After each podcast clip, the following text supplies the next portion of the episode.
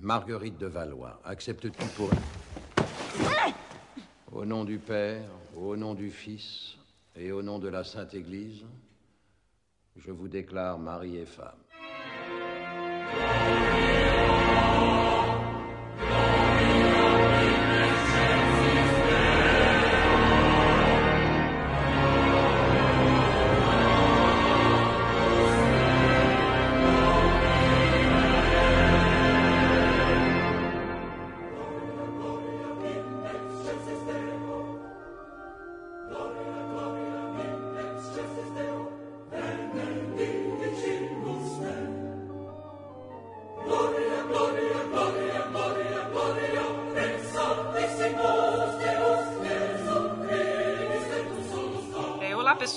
Estamos de volta com mais um episódio do Chá das 5 com Literatura. E como a gente já tinha dito lá nas nossas redes sociais, ah, o livro do mês que a gente escolheu para conversar é A Rainha Margot, do Alexandre Dumas. E a convidada deste mês é a Vivi, que já é velha de casa aqui, todo mundo já conhece, né Vivi? Oi, pessoal, quanto tempo, hein? Nem tanto tempo assim. Nossa, é mesmo, mês passado? Não foi atrasado, eu acho. Ah, acho que tem uns dois meses. Nem tanto tempo assim. É. né? Bom, mas aí é, eu pensei da gente fazer esse livro, né? Eu gosto muito dessa história, enfim, a gente vai ficar falando bastante aqui. E aí perguntei se a Viviane tinha interesse de fazer sobre esta obra, né? E por isso estamos aqui hoje. Exato, eu não tinha lido o livro, mas tinha visto o filme, é um filme lindo. Então, estamos aí mais uma vez. Sim, então vamos lá. Bom,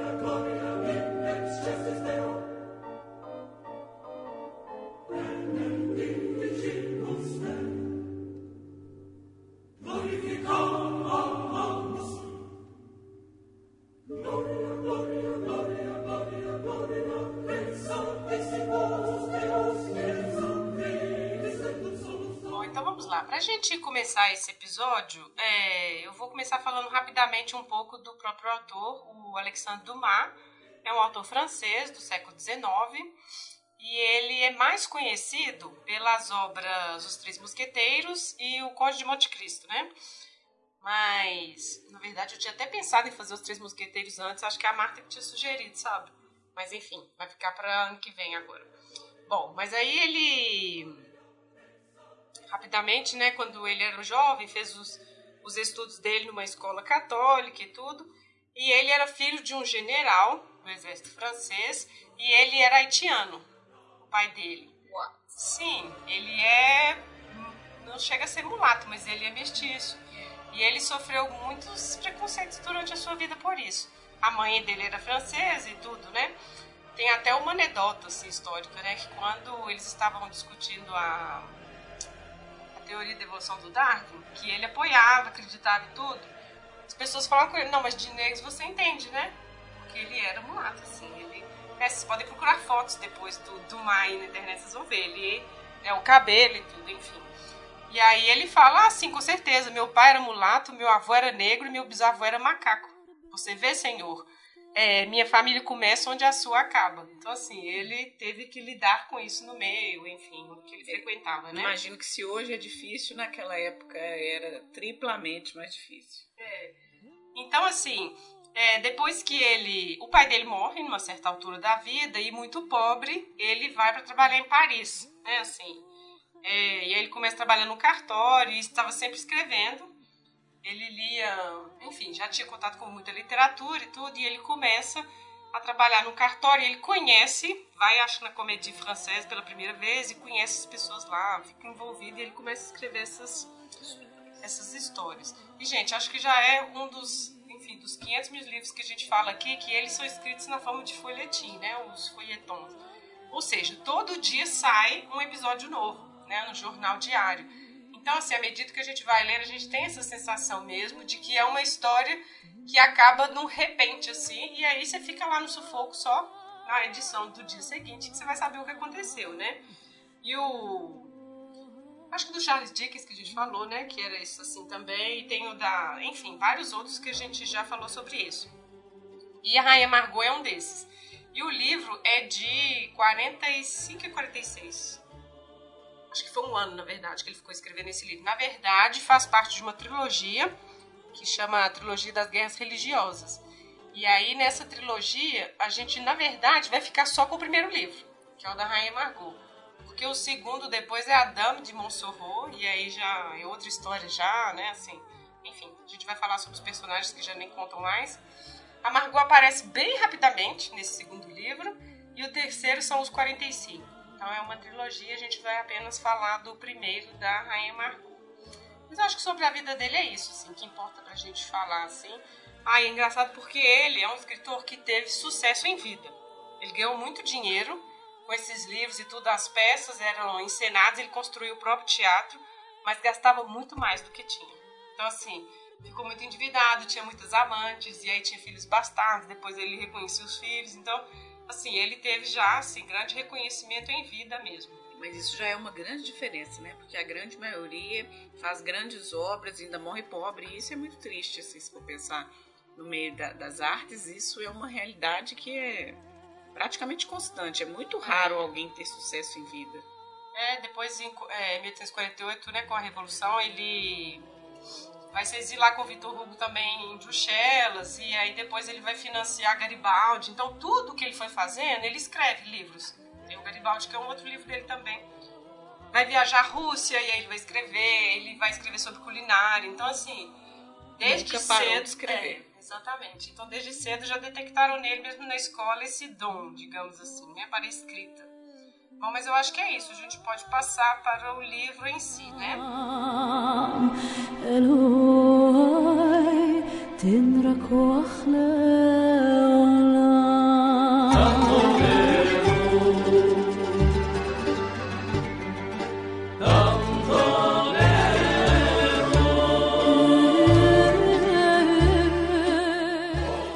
Como eu disse, a, o livro A Rainha Margot, né, La Reine Margot, é de 1844, saiu, né, entre 1844 e 1845. E quando a gente fala que ele era grande escritor, é porque ao mesmo tempo ele também estava escrevendo Os Três Mosqueteiros. Então, assim, são várias histórias e ele não mistura. É o que eles falam sobre ele, assim, que ele não perdeu nenhum personagem, assim, ele dá Não início e fim é. para todos os personagens. E o Três Mosqueteiros ele acaba em 44 e o Monte Cristo ele também escreve ao mesmo tempo. Assim, durante muito tempo a crítica ficou questionando a autoria dessas obras, se era só dele. E aí soube-se que ele tinha colaboradores. E um, inclusive, a, edição, eu li a edição original, acho que dos anos 80, não sei, já vem com o nome desse colaborador. Ah, Que agora eu tá. até esqueci o nome dele. Ah, Augusto Maqui.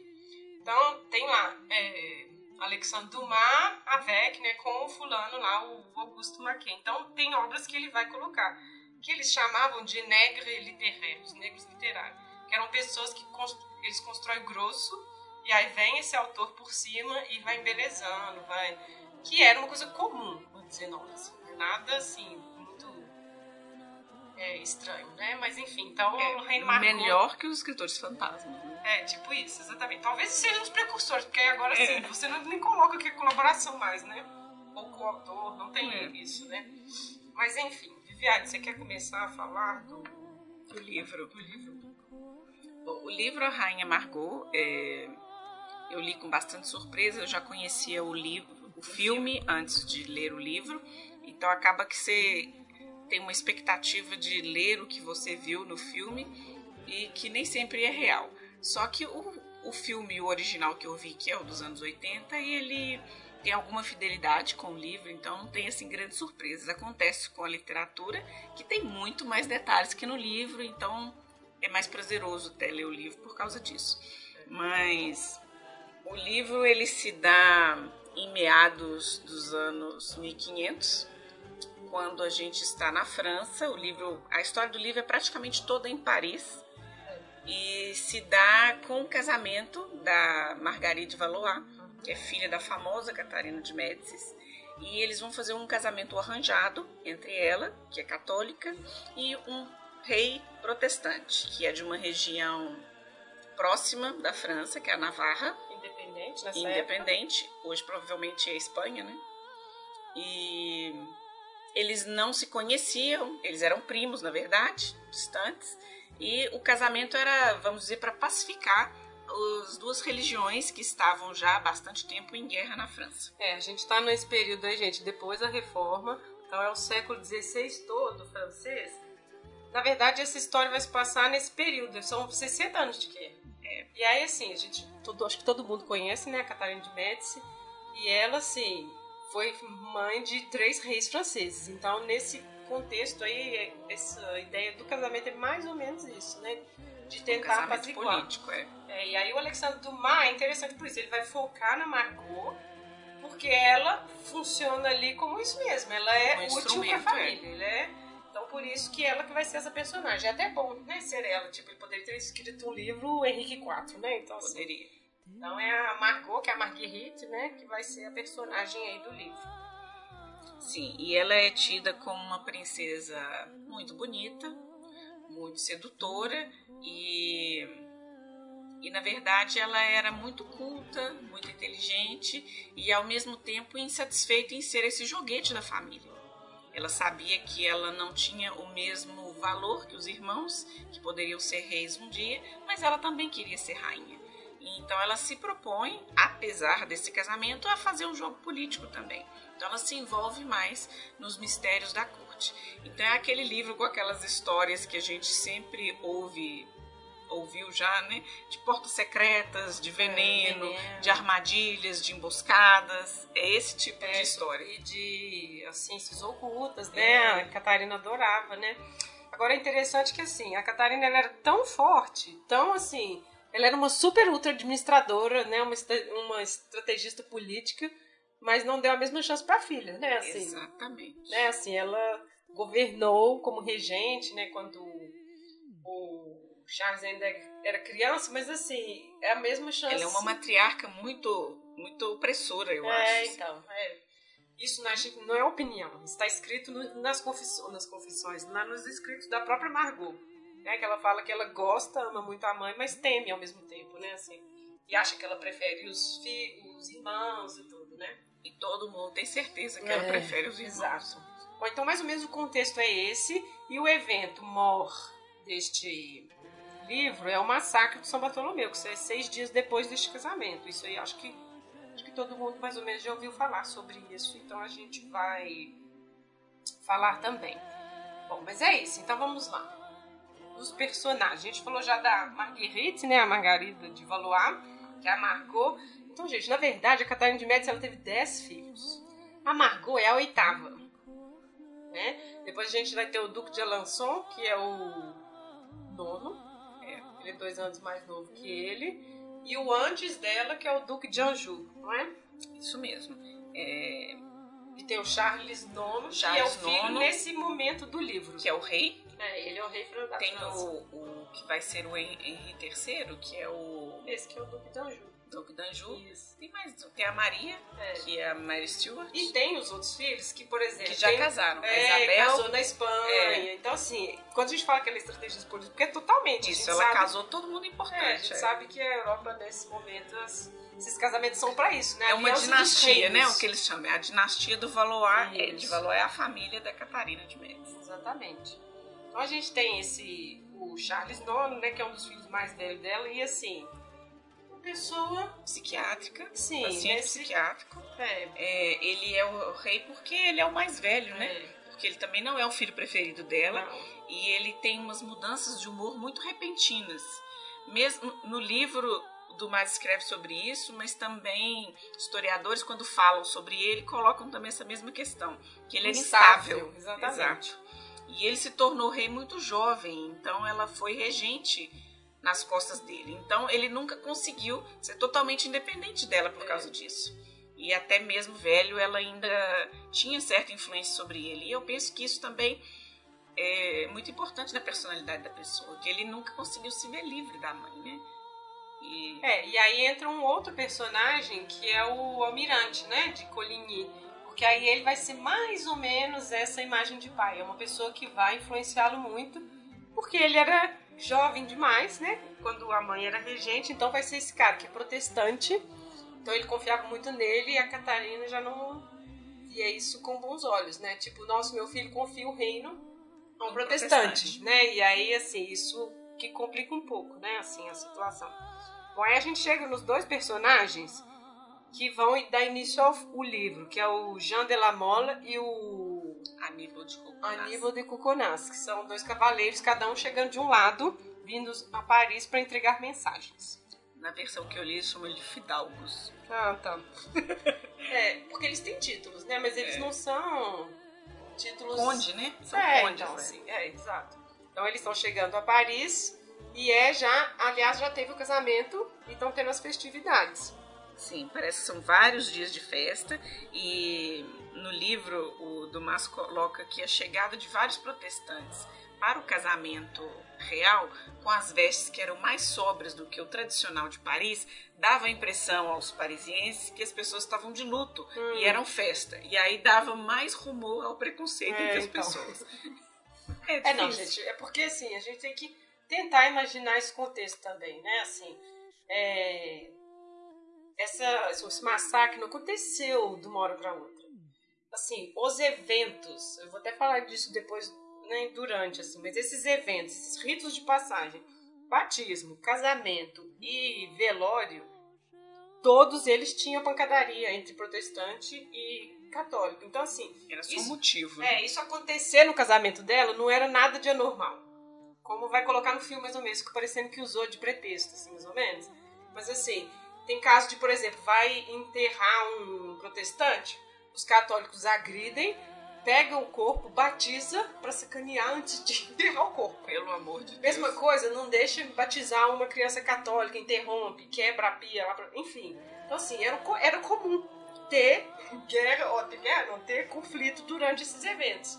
Então, assim, é claro, São Bartolomeu se desta- destacou porque foi o mais sangrento na história, né? Mas, enfim, então, essas Foram pessoas, pessoas, todas né? estavam, é, mais de 6 mil pessoas, todas as pessoas indo pra Paris e aí lotando é, as estalagens e tudo, e esses dois personagens se encontram Numa estalagem. numa estalagem. O Delamole é protestante e o Coconás é Católico. católico, né? e todos portando uma carta para alguém que está hospedado no Louvre, cada um para o seu respectivo, da sua respectiva religião. É, e eles ficam brother, né? Nós, É. hahaha, ficam bebendo juntos e tudo.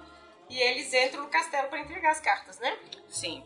E, e eu achei interessante que no castelo tem uma senha para entrar. né? Isso. Para falar com cada uma das pessoas, você tem que falar uma palavra lá pro guarda, pro guarda te deixar entrar dentro do Louvre.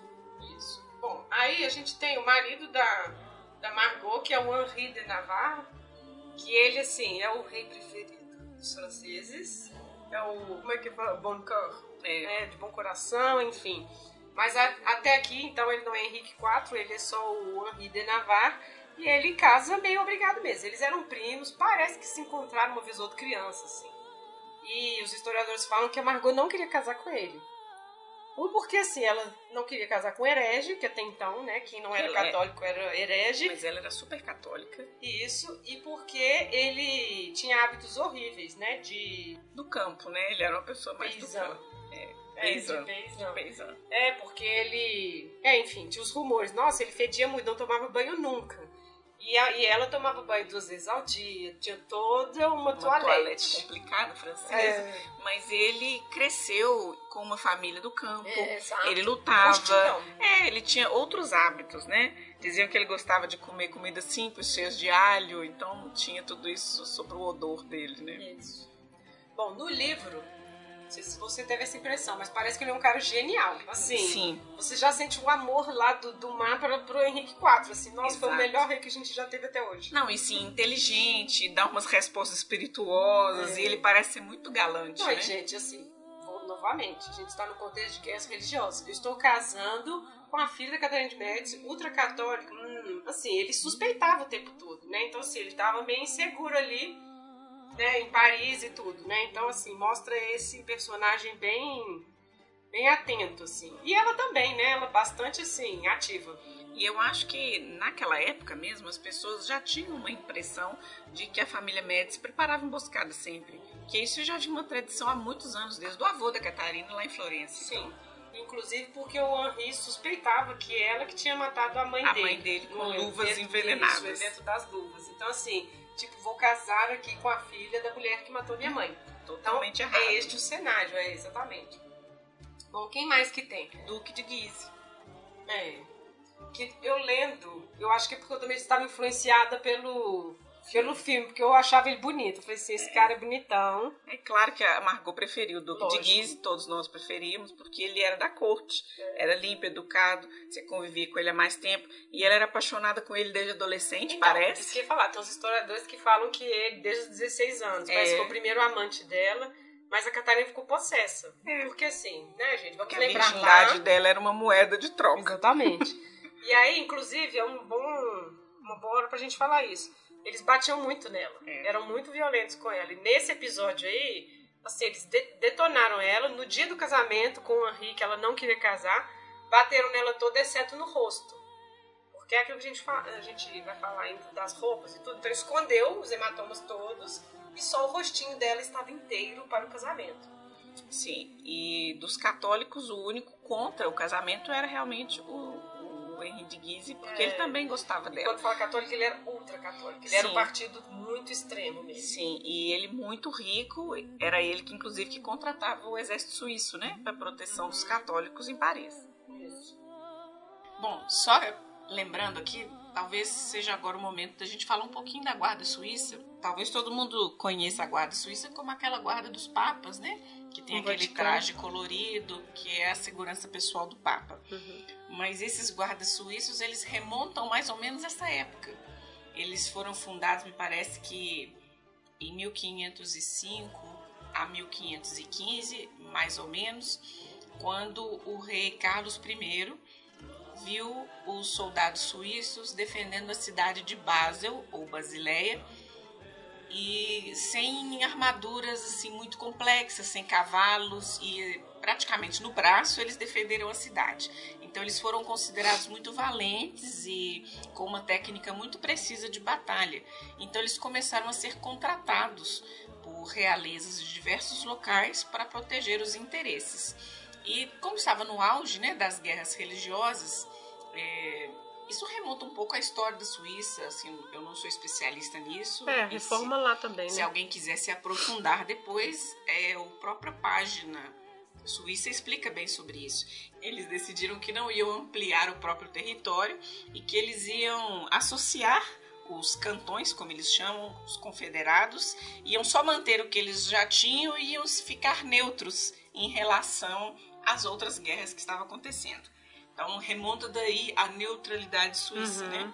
Então é nesta época que tanto o Papa católico contrata guardas suíços para sua própria proteção, quanto o Duque de Guise também contrata é. guardas suíços para sua proteção e defender a religião católica na França. Então, em... Não, e atacar os protestantes, matar os protestantes lá, né? Sim, em termos reais, eles eram mercenários. É. Eles eram pagos para fazer qualquer tipo de serviço. A maioria deles nesta época dizem que viriam, vinham do cantão de Uri, mas hoje ainda existe, né? A guarda suíça ela pode ser feita de qualquer cantão, qualquer suíço pode se inscrever e participar de um rigoroso processo seletivo, de um treinamento que é militar, para incluir essa guarda. É, notícias recentes ainda contam que os papas mais recentes vêm trazendo mudanças na, no estilo desses guardas, porque o Vaticano entende que eles não precisam ser uma força militar. Isso começou com o Papa Francisco ou será que já foi com não, o Bento? Com João Paulo. Ah, com João Paulo. Começa ah, com tá. João Paulo. Ele já começa a diminuir o poder militar da guarda. Então, vou diminuir o número de exército e ficando mesmo com a guarda suíça. Uhum. Eles entendendo que, como Nossa, religião, né, é? eles não vão se envolver em guerras, então não precisa de um exército assim. Mas eles são muito, muito treinados treinamento é super rigoroso. Inclusive, assim, eu nem fazia ideia, assim, mas há um respeito sobre o treinamento militar suíço nessa área, que é muito ah, tá. grande, assim. Vocês vão conseguir encontrar na internet entrevistas dos coronéis e tudo mais, e eles vão explicando a respeito desse tipo de tarefa. Ou seja, é um tipo de mercenário legal. Sim. A guarda suíça. E no livro, se vocês um dia forem ler, vocês vão perceber que eles citam muitas vezes: não, os suíços estão com Guise, não, é. vamos mandar os suíços era uma guarda a serviço deles mesmo. É. Bom, então tá. Então agora voltando. Bom, a gente tem um irmão que é do, mais novo da. da Margot, o Alençon, Duque de Alençon. E esse personagem também é um pouco complicado, né? Francisco, na versão que eu vi. É, o François. Ele não chegou a ser rei, né? É o único que não vira rei, eu acho, é esse. É. É, ele, Ele morreu é, né, antes. É, e ele, assim, é marcado por isso nos escritos contemporâneos mesmo da época, assim, de ser invejoso. Tipo, não tinha brilho, vamos escutar de, vamos colocar assim, não tinha brilho. É. E sempre, é, enfim. Mas numa os família irmãos. de 10 filhos, É, os então. últimos, fica difícil, sim, né? Você arrumar um trono para os últimos, né? Ele realmente não ia ter trono. Se ele fosse ao menos legal, os irmãos poderiam ser favoráveis a ele. Mas ele não era muito legal também, É, não. ele desempenha um papel muito importante no livro.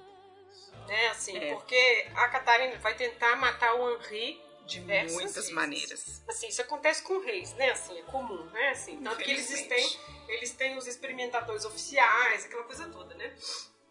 Mas ela era, ela acreditava muito em astrologia, acreditava muito nas ciências ocultas e tudo. E nessa época, gente, isso eram ciências mesmo, não usei o termo errado, né? Não eram tido como superstição.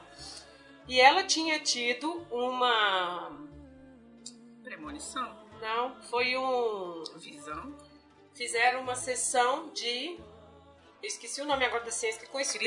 cris- cristalomancia. É, isso, isso aí. Que é você ver imagens no espelho. E a pessoa que estava fazendo isso viu o rosto dos filhos todos. Sim. Ela não tinha filhos ainda, ela estava batalhando lá Pra ter com o filhos, Henri é. Para ter filho, aquele sofrimento. E aí ela vê rostos. E aí o fantasminha sai do espelho, É, a imagem, dá volta no quarto. No Isso, quarto. isso Quantas mesmo. voltas o fantasma dava no quarto, era É quantas mesmo. voltas eles iam reinar. É isso mesmo. E aí aparece um rosto desconhecido. Aí É. o cara falou: esse rosto aqui eu não sei. E aí lá pra frente. Ela vai entender é, que nossa, o rosto era um Henrique. é o Henrique de Navarra. Isso. Então, assim, ela já tinha essa fúria com ele. E aí ela tentou matá-lo várias vezes. Essa parte é muito boa, gente, porque essa sessão foi real. Exato. Não, e mesmo no livro há muitos rituais que ela faz Sim. com o René ou o Renato. na É, não, Renato é péssimo. E aí. René Bianchi, que é o É, e- boticário é, de. Florença. É. E aí ela abre cérebros, se o fígado tomba de um lado, tomba do Uhum. Isso. outro, e aí ela- eles vão interpretando os Os sinais dos cadáveres para ver se ele ia morrer. E o céu estava sempre ao lado do Henrique de Navarra. E isso ela fica possessa. Tem uma parte no livro até que ela fala: Nossa, que Satanás ajude essa rainha porque Deus não quer É, ajudar. Deus só ajuda ele. É, porque ele escapa de vários atentados que ela programa, É. assim, de uma forma surreal. E ela começa realmente a acreditar. Inclusive o Boticário começa a acreditar Sim. mesmo que ele é protegido e que é ele que é pra ser o É. rei. É claro que isso, assim, no livro do, do Dumas, é óbvio que ele está escrevendo 19 de um rei que foi ótimo. Então, assim, ele colocar essa parte da superstição no 19, isso tudo já é tido como superstição e tudo, né? Mas é interessante como que ele construiu isso assim. Não adianta fazer nada com ele, porque ele estava sempre se safando, né? Sim, e convém lembrar assim, que o astrólogo da Catarina era Nostradamus, né? Exatamente. É, e falando nele, ele foi parar na corte dela porque ele previu a morte do marido, do Henrique II. É, como é que chama? Torneio. Ele, É. foi- ele adorava participar de torneio. E Nostradamus tinha previsto que um grande, não sei o que, ia morrer e um acidente no olho, que é uma coisa assim muito improvável de acontecer. É, porque aquela armadura era É, fechadinha. e então- aconteceu justamente com ele, ele morre. E aí ela, poxa, Nostradamus, Vem chega pra cá, mais. é. Então, assim, ela levava tudo muito a sério. É interessante também a gente notar que essa coisa do poder ligado a essas ciências ocultas, gente, isso vem de longe, de longíssimo. Então, assim, nesse contexto, século XVI, Catarina está mais que dentro da norma social aí de ter um astrólogo na corte, de ter, enfim, essas pessoas ao redor, assim, É, pra dizer, dizer entre aspas, Se o dia é favorável ou não. É. Exatamente. Bom, mas enfim, tem o casamento, ela é obrigada a casar com ele, mas tem esse tipo um pacto entre os dois, tipo, olha, não venha no meu quarto. E ele tá de boa com isso, porque já tinha a amante dele, né, que era a Madame de Souza, que era uma espiãzinha da Catarina. Só que ela se apaixona pelo Henri, né? Parece no livro que todo mundo se apaixona Sim. pelo Henri. É, parece que ele é gatão, genial. Ele é sujo, aparentemente. não toma banho, mas whatever. é, então. Acaba que essa menina faz um jogo meio duplo, né? Ela agrada a Catarina, mas conta tudo pro Henrique. Uhum. E é umas coisas meio esquisitas. Que é muito estranho, né? Você arrumar espiãs mulheres, assim. Mas parece que isso era um hábito super comum da Catarina. Fazia É. Ela isso mesmo. vários. É. Bom, então acontece o casamento e alguns dias depois tem o atentado do almirante, o almirante Coligny, que a gente já falou, que é o representante dos protestantes. E isso, como a gente vê aí na história, né, foi o, a gota d'água, assim, tipo, nossa, uhum. estão atentando contra os protestantes. E aí fica mal para quem? Para a própria família real. Exato, porque ela contrata um assassino que estava lá, uma pessoa já conhecida, que era mau caráter de matar os outros. Então ela mais ou menos ameaça ele, que sabe dos crimes dele, é. e pede ele para matar o almirante com a arma do Duque de Guise. Isso mesmo, ainda incriminar, incriminar uma outra pessoa. Católica. É. Só que o cara fala: Não, mas eu sou melhor com o arcabuz. Ela: Não, mas eu prefiro que você use é, a arma do Guise. E como o cara não era bom com a arma do Guise, ele errou. Ele é. Então foi um atentado, o cara mais ou menos sobrevive. Só que aí os ânimos já estão muito exaltados, porque as pessoas não queriam este casamento, nem católicos, nem protestantes, e ainda tem esse, esse evento. Esse evento. E aí faz uma cúpulazinha dentro do Louvre e se decide matar os representantes. Isso, porque eles estão protestantes. protestantes, porque todos estão acusando eles disso, porque todo mundo sabe que foram eles Óbvio, mesmo, né? É, Tava claro. É. Então, para evitar esse julgamento, o Charles então desespera, né? É, coitado. Você vê que ele é fraco, né? Assim, é. as pessoas pressionam ele. As pessoas estão falando da literatura, gente, no livro do, do Mal, é. ok? Aí o Charles desesperado e todo mundo pressionando. Não, vão matar quantos? Vão matar 14. É, então, ah, os 14 gente. líderes. É. Ah, tá. Mas ele só pede, 14. o Henry não. É, por porque favor, ele gosta. Porque até o rei apaixonou pelo Henrique, né? Porque ele é, tipo, super legal, ele dá respostas geniais, ele é espirituoso. Um espírito mais é. juvenil do que o que ele tá habituado, né, a ser tratado. Ele, ele salva o Henrique, mas os compatriotas dele todos são condenados. É, porque assim, coitado, o Charles Nono, ele tinha essa confusão aí toda, assim, né? Psicológica e tudo, mas ele queria sair do poder da mãe. E ele viu isso, viu a chance de sair disso com esse almirante. É. Só que, assim, esse almirante também mais ou menos manipulava ele. Nunca foi liberto, coitado. É, assim, pra fazer guerra. Ele queria invadir os Flandres, ele queria tomar. Então, assim, ele tava naquele meio do tipo assim, ele confiava nessa pessoa só, mas essa pessoa ao mesmo tempo manipulava. Aí aparece o Henri, que tipo, está de. É, como é que fala? Tá sequestrado dentro do Louvre, casado Sim, lá, né? Cunhado dele. É, então assim, aí ele mais ou menos começa a gostar do Henri também, né? Que era o companheiro de caça, é. conversava com ele livremente, então acaba que é, é um amigo, né? Pede para libertar, não matar ele, né? E aí começa realmente assim, então, o problema da questão da noite de São Bartolomé teve uma autoridade política dizendo pode acontecer. Porque os, os massacres aconteciam lá entre católico e protestante, mas não tinha um rei dizendo, gente, pode continuar. É. Tanto que depois ele vai tentar, gente, já acabou, já acabou, mas não tinha jeito. Então, o povo tava no sangue é. lá, não tinha e jeito era mais. para ouvir as badaladas, né, do Isso. sinal o sinal ia ser as badaladas do sino e era liberar para matar a pessoa. E o problema, assim, que as pessoas já com um espírito muito vingativo é, aproveitou assim. Ah, será que você não tem ninguém que você é, tem uma dívida? As vendetas ah, pessoais, é, tenho né? mesmo. Aproveita e mata é. essa pessoa. Então aproveitou-se para matar pessoas que não estavam incluídas é. na lista. Bom, Inclusive o almirante, né? Ele fala no livro, pelo menos, que o Duque de Guise queria a morte dele porque achava que ele tinha mandado matar o pai é, dele. Isso mesmo. E o almirante fala que não, ele não tinha mandado matar o é, pai. Mas isso são questões históricas é. que ele põe lá justamente por isso. Sim ou não, né? Assim, é. Mas aí a gente volta lá na estalagem, que os dois amigão lá, o Coconaz e o Mulamoro, eles vão lutar, porque esse é o momento. Ele, é. Coconaz louco vai virar assim, o quê? Vou te matar. E aí, assim, ele não mata, mas eles se ferem muito um ao outro. E o Lamole vai parar dentro do né, naquelas correrias. Ele vai fugindo, né, do é. assassinato e não sei como ele entra no Louvre. É, não sei sim. como mesmo, né? Então, porque precisava de senha pra entrar. Não, mas eu acho que nesse contexto aí, como toda a guarda saiu para matar os é, outros, é. ficaram as mulheres. Tanto que a Margot fica dentro do castelo e historicamente fala que ela ficou é. vendo uhum. a coisa acontecendo, né? E aí o Lamole vai aparecer lá na, no, no quarto é, dela. É verdade, ela escreve sobre isso, né, no diário dela, sobre essa noite super bizarro. Chega uma pessoa ferida e um monte de gente correndo atrás, entrando nos aposentos da rainha. Eu fico pensando, privacidade zero, né, naquele lugar. É. E aí ela salva ele, pede a vida é. dele. É, o Cocô, na verdade, né, a gente tá falando do livro, ele chega até lá no quarto. E aí ela, não, por favor, você é um católico, quantas almas mais você vai tomar na sua conta? Não, não, não. E aí deixam ele, ela vai curá-lo e tudo, né? E aí e esconde ele num um armáriozinho lá secreto é. que ela tem na, é. Quarto. Então a gente esqueceu uma coisa muito importante. Depois do casamento, o Henri, eles combinam que, que não é para ele aparecer no quarto dela, Isso. mas ele aparece na noite de núpcias para pedir ela a lealdade dela. Assim, Sim. eu não quero que você seja minha esposa, mas eu posso contar com você como amiga você vai ser fiel a mim? E ela É porque para ele tá difícil, né? Todo é. mundo queria a cabeça dele. E aí ela diz que sim. E aí é uma coisa que é do personagem, mas que é da história também, porque ela quer não é livrar da família, mas ela não quer ser o que ela é mais, né? Que é ela quer independência da família, É, né? de tipo não quer ser usada mais e tudo. Não porque ela tem afeição pelos protestantes, porque ela não tinha.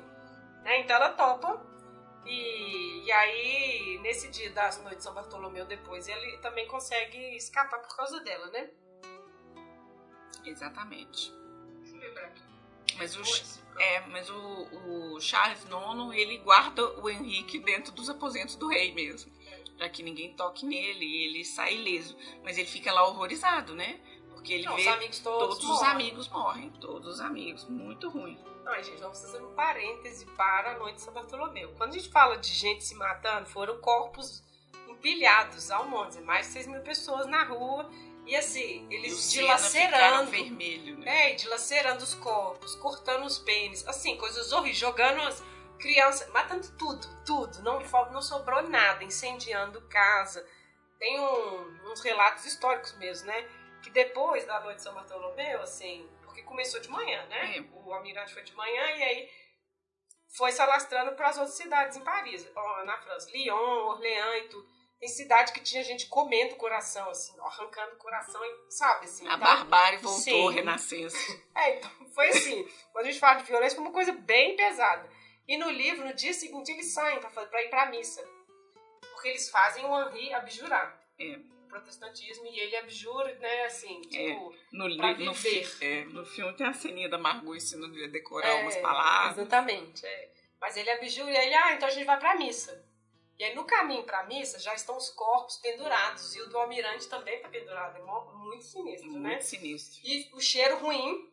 De cadáver. E aí até a Catarina, nossa, vão andando rápido aí porque tá ruim, sabe? Vão andando rápido. Então assim, foi uma coisa muito... Mas eu acho que eles também não esperavam que fosse tomar essa não. proporção, né? Eles também ficaram assustados, não muito ruim, cruzes. É, é, é, a gente vai falar depois mais um pouco desse tema, é porque a Natalie Davis, né, que é essa historiadora maravilhosa, ela fala disso. Porque quando a população vê que a autoridade não está punindo, eles pegam para fazer pelas próprias mãos. Agora, imagine uma cidade fazendo isso. Não dois, cinco, são vários. Então, normalmente, esses massacres eram protestantes e católicos, morria gente dos dois lados. Aqui, os protestantes foram todos pegos de surpresa. Mais ou menos de surpresa. E aí, assim, não teve. É, Como reagir. É, não teve uma reação tão forte igual sempre acontecia. Então, por isso que, assim, depois o Charles IX já fala, gente, já deu, né? Vamos interromper. E não consegue interromper, né? Assim, dura o dia inteiro, madrugada, e depois de manhã arrumando os corpos, carregando corpo, tirando o corpo do Senna, né? Porque o do almirante mesmo eles deixam três dias dentro do Senna, depois tira e pendura. Imagina o cheiro, gente. Enfim. É, só o do, o do, sangue já é ruim, esse sangue fresco é ruim. É. Imagina ele três dias. Então. Mas aí ele abjura e eles ficam mais ou menos existindo, coexistindo, como se o Henri fosse, fosse católico, católico, de verdade. E a gente vai caçar e tudo, e a Catarina continua tentando matá-lo. É, isso, é ah, o livro todo tentando matá-lo, fingindo que é amiga dele, e ele fingindo que ela é a rainha-mãe, super caridosa, atenciosa com todo mundo. Margot avisando ele, olha, ela não é, não é isso, não acredito. Margot com o Lamole, né? Eles ficam tendo um casinho romântico lá. Sim, e, e a amante do Henrique também, fazendo aquele intercâmbio entre ela e o Henrique. E aí a Margot tem uma parte do livro que ela até fala, ó, lembre-se que para o público nós somos amigas. Ai, de forma até que a rainha acreditou que a Margot tinha ciúme isso, da amante. Isso mesmo. Só que não. É, eram, elas fingiam que eram inimigas, né? É. Foi nessa caminhada entre os corpos. É, ela tava andando aí a Margot faz cara feia e tudo. Ela, ah, você tá deixando ela andar com seu marido. Inclusive tem um momento que a Catarina tenta usar isso pra acusá-lo, né? Vai, nossa, Margot, veja só o seu marido na cama com o outro. Ah, não, mas ele está aqui do meu lado. Ele fingindo lá que tava dormindo. Então tem esses eventos. Umas emboscadas assim, mais esquisitas. Que ela fica tentando fazer, né? Bom, dois, duas coisas que eu acho que a gente tem que falar que entra o René de novo. Porque o Lamor fica apaixonado e vai lá fazer um vuduzinho da Margot.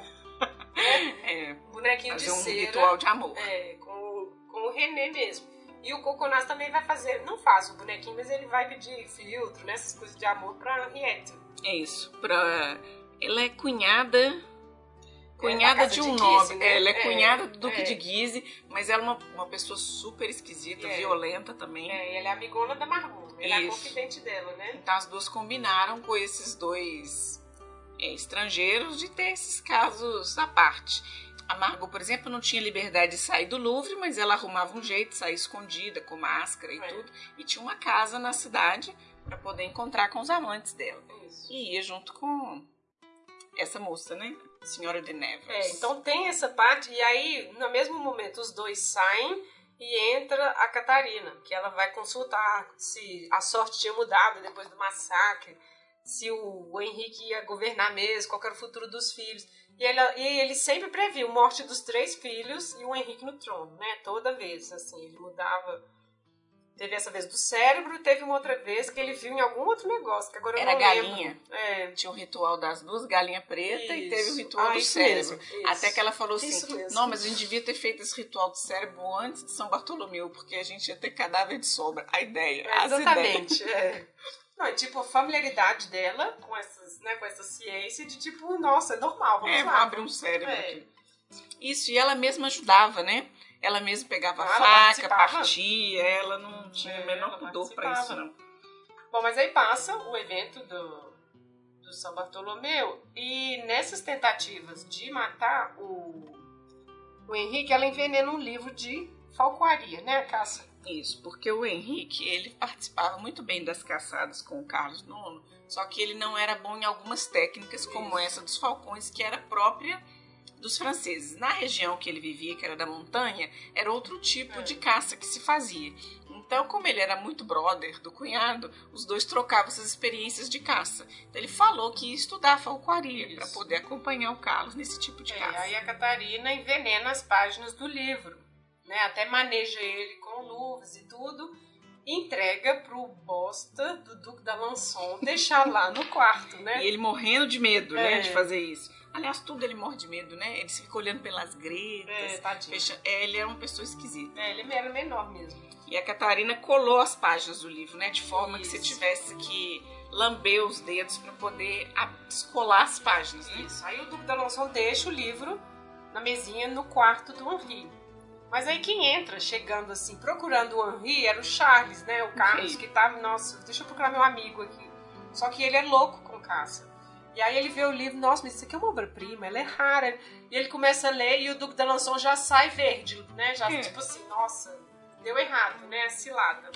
Mas ele podia ter avisado, né? Hum, mas aí ia Ele entregar, podia, né? É, Ele ia se entregar. Cagão, covarde, é se mas, é, entregar, pô, né? mas o irmão morreu. Ele É. podia falar assim: não, não, não é pra ler esse livro. Mas eu acho que eles não tinham essa afetividade, né? Assim. É, claro que não. Porque, É assim, porque ele morrendo poderia ser rei. Exato. Morrendo ele. Porque na história, por exemplo, o filho preferido, que era o Duque d'Anjou, ele iria ser o rei da Polônia, Isso. coisa que ele não queria ir, É. porque Polônia era o lugar dos bárbaros, Os franceses. é, segundo os franceses, e a Margot ia ser rainha da Navarra, e pra ele ia- não ia ter nada, né? É, e se o Charles morresse o outro longe, às vezes, quem sabe? Quem sabe mesmo, porque a Catarina já estava programando que se o Carlos morresse, o da Polônia ia voltar rapidamente para ser o rei da França. Não ia nunca sobrar para ele. É, esse da Polônia, né, o Duque d'Anjou era o preferido mesmo, meus olhos, tem escrito. Meus A olhos. documentação, se, se ele morrer, eu vou querer morrer junto, assim, ela era assim, era É. passional com ele mesmo. Eu já vi alguns historiadores falando que ele lembrava muito. Não é, acho que é o Thomas que fala isso. Que a figura dele lembrava antigos amores da Catarina. Ah, tá. E por isso que Ah, ela então gostava pode dele. É, Então é literário. é né? literário. É, Mas aí essa do livro, ele sai pra caçar uns dias depois começa a passar mal, né? E aí ele não sabe o que tá passando mal. Ele tinha a Nurrice, né? Que foi a alma dele, de leite dele protestante desde criança que cuida dele. Só uma coisa. Já nessa caça, já estava programando a fuga, né? Ah, é, o Delamole e o Coconaz estavam É. ajudar na fuga do Henri, né? Que tinha o senhor Demouy também. É. Porque desde o início do casamento, eles estavam tentando resgatar o Henrique de Navarra, É. o povo de Navarra, os protestantes É, que gente, sobraram. ele é tipo refém no Louvre. É, então tinha vários planos de tirar ele do Louvre. Então ele já tinha combinado com a Margot, porque ela queria ir embora também. Porque ela também queria ser rainha, né? Ia ser Uhum. rainha em Navarra. Então tem vários planos, e ah, muitos planos foram frustrados. Um desses era esse na caça, que eles iam seguir uma outra presa, iam distanciar do grupo do rei e iam partir dali. Já estava tudo programado com esse senhor Demouy, que conseguiu fugir do massacre né, de São Bartolomeu. É. Coitado, mas depois ele vai morrer no lugar do Henri, né? É. Numa dessas daí Dessas da, emboscadas, da Catarina. É. É, inclusive, essa. Uma vez ele foi deixar um recado pro Henri e o Henri falou com o, o camareiro: quando ele chegar, se eu demorar muito, fala com ele que pode deitar na minha Isso. cama, não tem problema não. Má ideia esse negócio de É. deitar no lugar do rei. É. Porque aí o Maurevel foi lá pra matá-lo. Uhum. E aí eles começaram a guerrear e tal, mas ele nem, nem morre né, nessa hora, morre, ele morre é. depois ainda. Então são vários esquemas, gente. É uma aventura atrás de outra esse livro. É, mas eu acho que a própria leitura dessa coisa, folhetim mesmo, assim. É. É, cena de ação, de espada, eles lutando.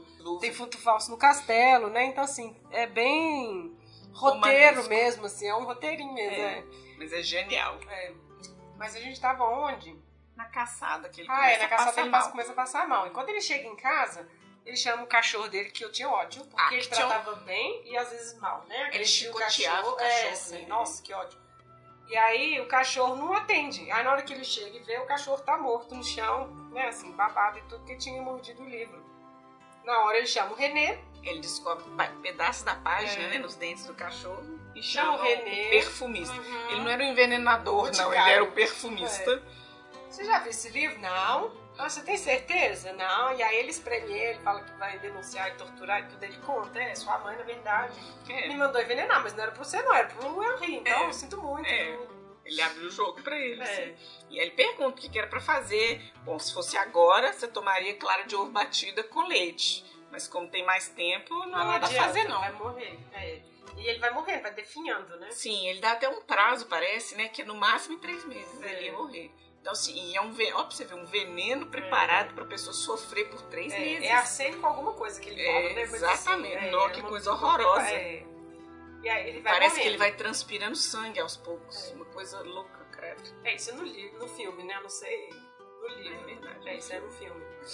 Bom, mas enfim, ele vai morrendo e uma hora ele vai né, acabar mesmo, né? E aí é, ele descobre isso. E aí a Catarina vai no leito dele, ele já lá meio desmaiado. E aí eles, enfim, esquematizam lá que o dono do livro seriam esses dois, né? O amante da Margot, que ele, todo mundo nessa altura do livro já sabia Uhum. que o Delamole protestante era amante dela. E eles torturam ela, ó, torturam ela, torturam o Delamole e o Coconaz, né? Pra eles, eles confessarem A que eles fizeram o é. voodoo do rei, que era o voodoozinho Uhum. que ele fez lá atrás da Margot. E que eles que planejaram o envenenamento e tudo. Enfim, claro, Ah, a Catarina bom, jamais ia ser acusada Culpada do disso. é. assassinato do próprio filho. Então a própria fuga dá errado, porque o Delamole ele é torturado de verdade, quebram as pernas dele, assim, é uma coisa.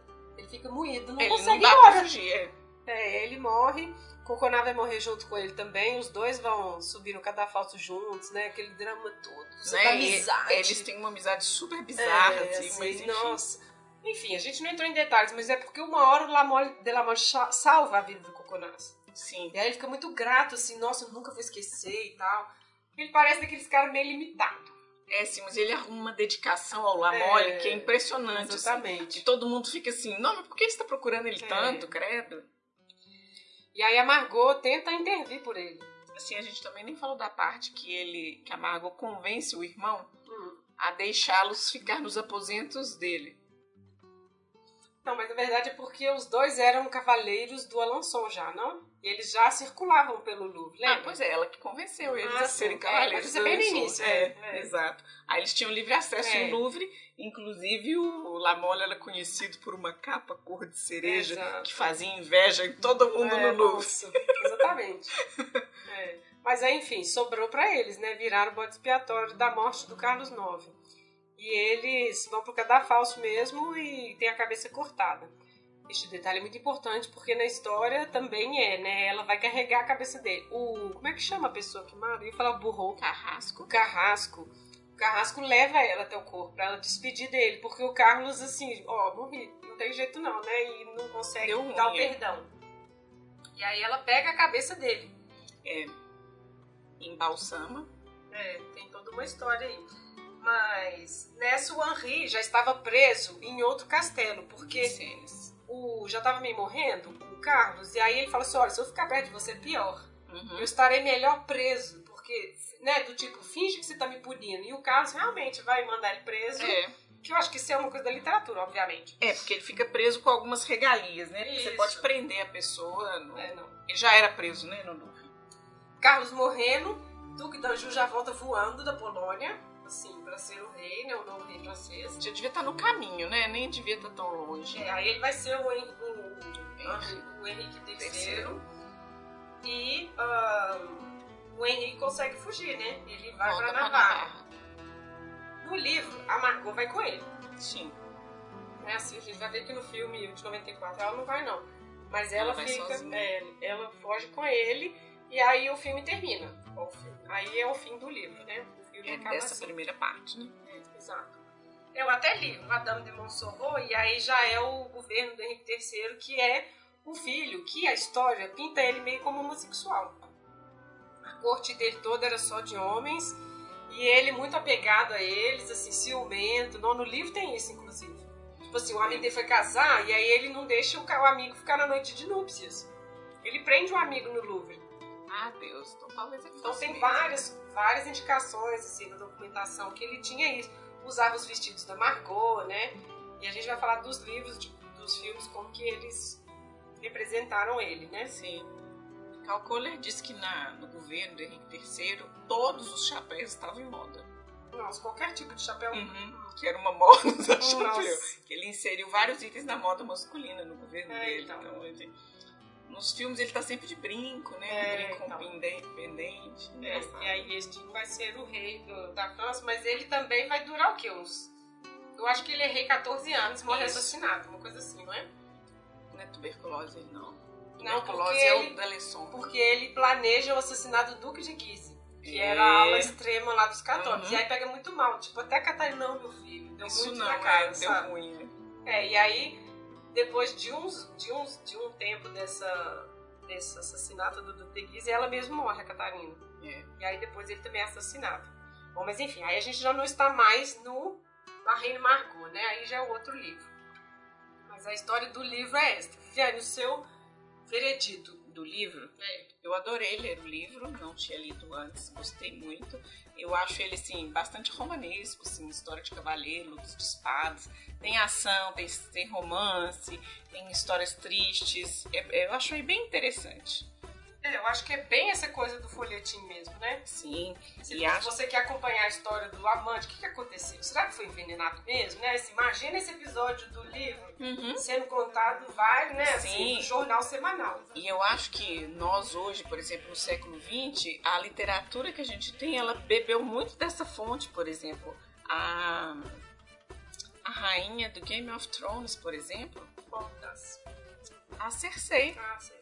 Cersei ela é uma versão da Catarina, Ah, é? de fazer tudo pelos filhos, tem uma premonição de que os filhos Exatamente, dela vão morrer antes dela. Então, assim, a gente vivencia essas mesmas histórias em outras literaturas há muito tempo, né? E a gente gosta, né? E eu particularmente adoro este período da história, né? O século XVI, o século que eu estudo, mas eu gosto muito de estudar as, as guerras religiosas por causa dessas questões que a gente falou, assim. As pessoas estavam brigando pela religião, mas implicavam coisas cotidianas. É o batismo do filho, é o casamento, é o funeral que você vai fazer, é a roupa que você usa, tudo indicava a sua religião. Então, assim, essas- esses conflitos eram uma coisa frequente e vai ser o Henrique IV que vai finalmente, assim, com o Edito de Nantes, conseguir interromper Apaziguar um pouco. é, né? esse furor. Porque assim, por mais que a história, assim, quer dizer, não, ela é, né? Ela é ruim, a Catarina de Médici, né? Tem um- uma onda de historiadores querendo mais ou menos recuperar né, a personagem. Não, ela não era tão ruim, né? Porque todo mundo era ruim, ela era só mais uma ruim. Mas que ela que talvez tenha começado essa. tenha tido a intenção de realmente apaziguar.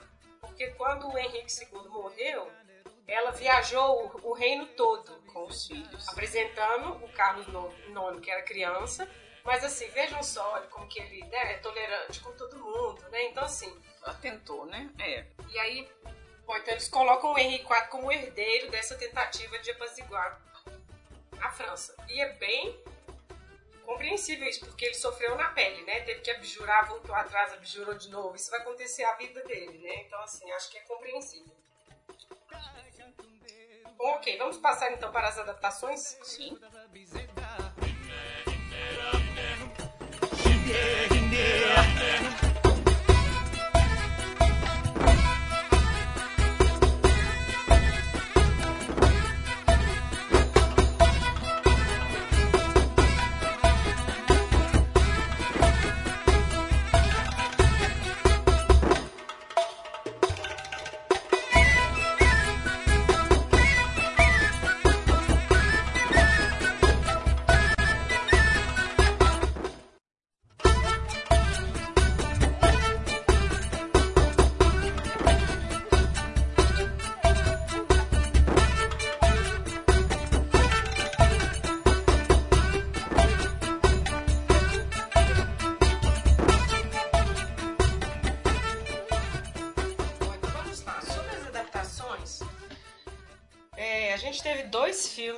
Franceses de 1910 e 1914 que foram impossíveis de achar. Assim, eu até vi que tinha na Cinemateca lá de Paris, tinha que pagar não sei quantos euros para assistir, né? O investimento do, do, do Xadá 5 aí. Mas eu tentei todos os meios para assistir e não consegui. Então a gente vai falar do de 1954 e o de 1994. Então, o de 54 é do diretor Jean Drevy. E você quer falar sobre ele, Viviane? Falemos sobre ele. Eu acho que ele já é colorido artificialmente, as cores são um pouco estranhas quando a É. gente vê, mas ele é um filme de. Hoje, considerando um filme de época, né? Um filme de- da década de 50 falando sobre uma outra época, ele acaba que tem uma velocidade um pouco diferente do que o que a gente está acostumado com o cinema hoje. Mas ele é um filme interessante, tem uns figurinos bastante exagerados, mas que condizem, né, com a época que era naquela situação. E esse filme começa com já o Lamole e o Coconaz chegando no na hospedaria em que eles vão ficar. Então, inclusive o personagem do Conconaz, ele assim é um cara bom vivant, assim, alegre, fala muito, muito expansivo e e o Lamole já é parece mais um fidalgo mesmo, uma pessoa com mais cultura. É, inclusive até no livro mesmo eles falam que o Lamole sabe mais línguas e tem mais instrução que o Roconaz, que é mais bruto mesmo. Mas começa já nesse métier dos dois, tendo conhecidos elegantes no Louvre, indo encontrar. Eles têm uma pequena briguinha ali na taberna, logo no início, e se tornam amigos já. E aí depois já passa pro casamento real. Que, É, o livro ele é uma adaptação direta do. O filme, né? Uma É. adaptação direta do livro, né? Exatamente. Tem umas coisas um pouquinho estranhas no, nesse filme, que tem vaia no casamento, né? Não, vai no rei, né? É, assim, tipo, corta as cabeças, né? É. Como assim, pessoa vaia no rei? É, eu acho que assim, eles exageram pra ficar claro a intenção dos personagens. Como, por exemplo, mostrar assim a Catarina manipuladora, ela fica escutando na porta. É, Ela tem uma adaguinha, porque tem isso no livro, né? É. A adaguinha que ela carrega na, no- na cintura, né? Então, assim, fica os traços, chega quase a ser caricatural, assim. sim. É, as lutinhas de espadas é tipo digna dos trapalhões Nossa, bom, mesmo, né? é. E- Mas é, é um filme é bom, assim. E O, o Henrique de Navarra, ele é tipo garanhão logo desde o início, né? Já paquera logo no primeiro baile, assim, depois do casamento. É. E eu não entendi aquela valsa segurando um castiçal. Sinceramente, eu fiquei pensando Ah, que. Como é que inventaram É. aquilo? Que perigo você pegar fogo em alguma pessoa que é tanto de tecido e você dançando com segurando uma as vela. roupas, né? Não, pois é, não entendi aquilo não. Mas enfim. Mas assim, as cenas do massacre mesmo, eu achei elas ok. Por nível trapalhões que a gente viu das, das, das lutinhas de espada, né? É, exato. Porque eles mostraram realmente a descrição que o Dumas faz, que é assim, jogando as esposas dos protestantes no rio, o rio ficando vermelho, as crianças sendo mortas, né? O próprio Carlos mostra pro, pro Henrique, mostra pra ele, olha, se você não abjurar, olha o que, que tá acontecendo com o seu povo, né? Então assim, eles mais ou menos tentaram ilustrar mesmo essas, essa narrativa do Dumas. Sim. E o Carlos Nono, ele é mais esperto nesse filme. É. Ele mesmo chama o assassino Morevel, ele mesmo tá fazendo as maquinações que no livro é da Catarina. Ele é mais Ah, é verdade. é, atuante nesse livro, ele não é tão frágil, não, como dá a entender no livro. É, e nesse, nesse filme o, o Lamole já é apaixonado pela Margot. Ele tem um medalhão dela que ele só viu ela uma vez. Né? É, Né? Então essa é. coisa, porque é tipo romance mesmo, né? Assim, Uhum.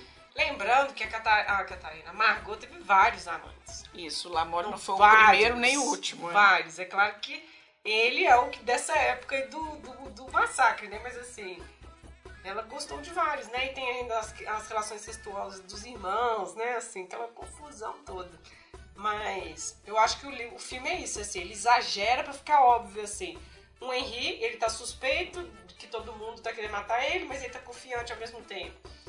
O Henrique III, eles põem ele super afeminado, É. né, assim, os trejeitos, trejeitos, é, então assim, então eles exageram as características todas do personagem, a Catarina é muito brava, briga, quando ela começa a brigar, ela briga italiano com os filhos, Começa a né, gritar, é. é, então assim, acho que eles exageraram tudo, assim, enfim, pra poder passar essa ideia bem rápida do filme, porque é um filme, né, não é um...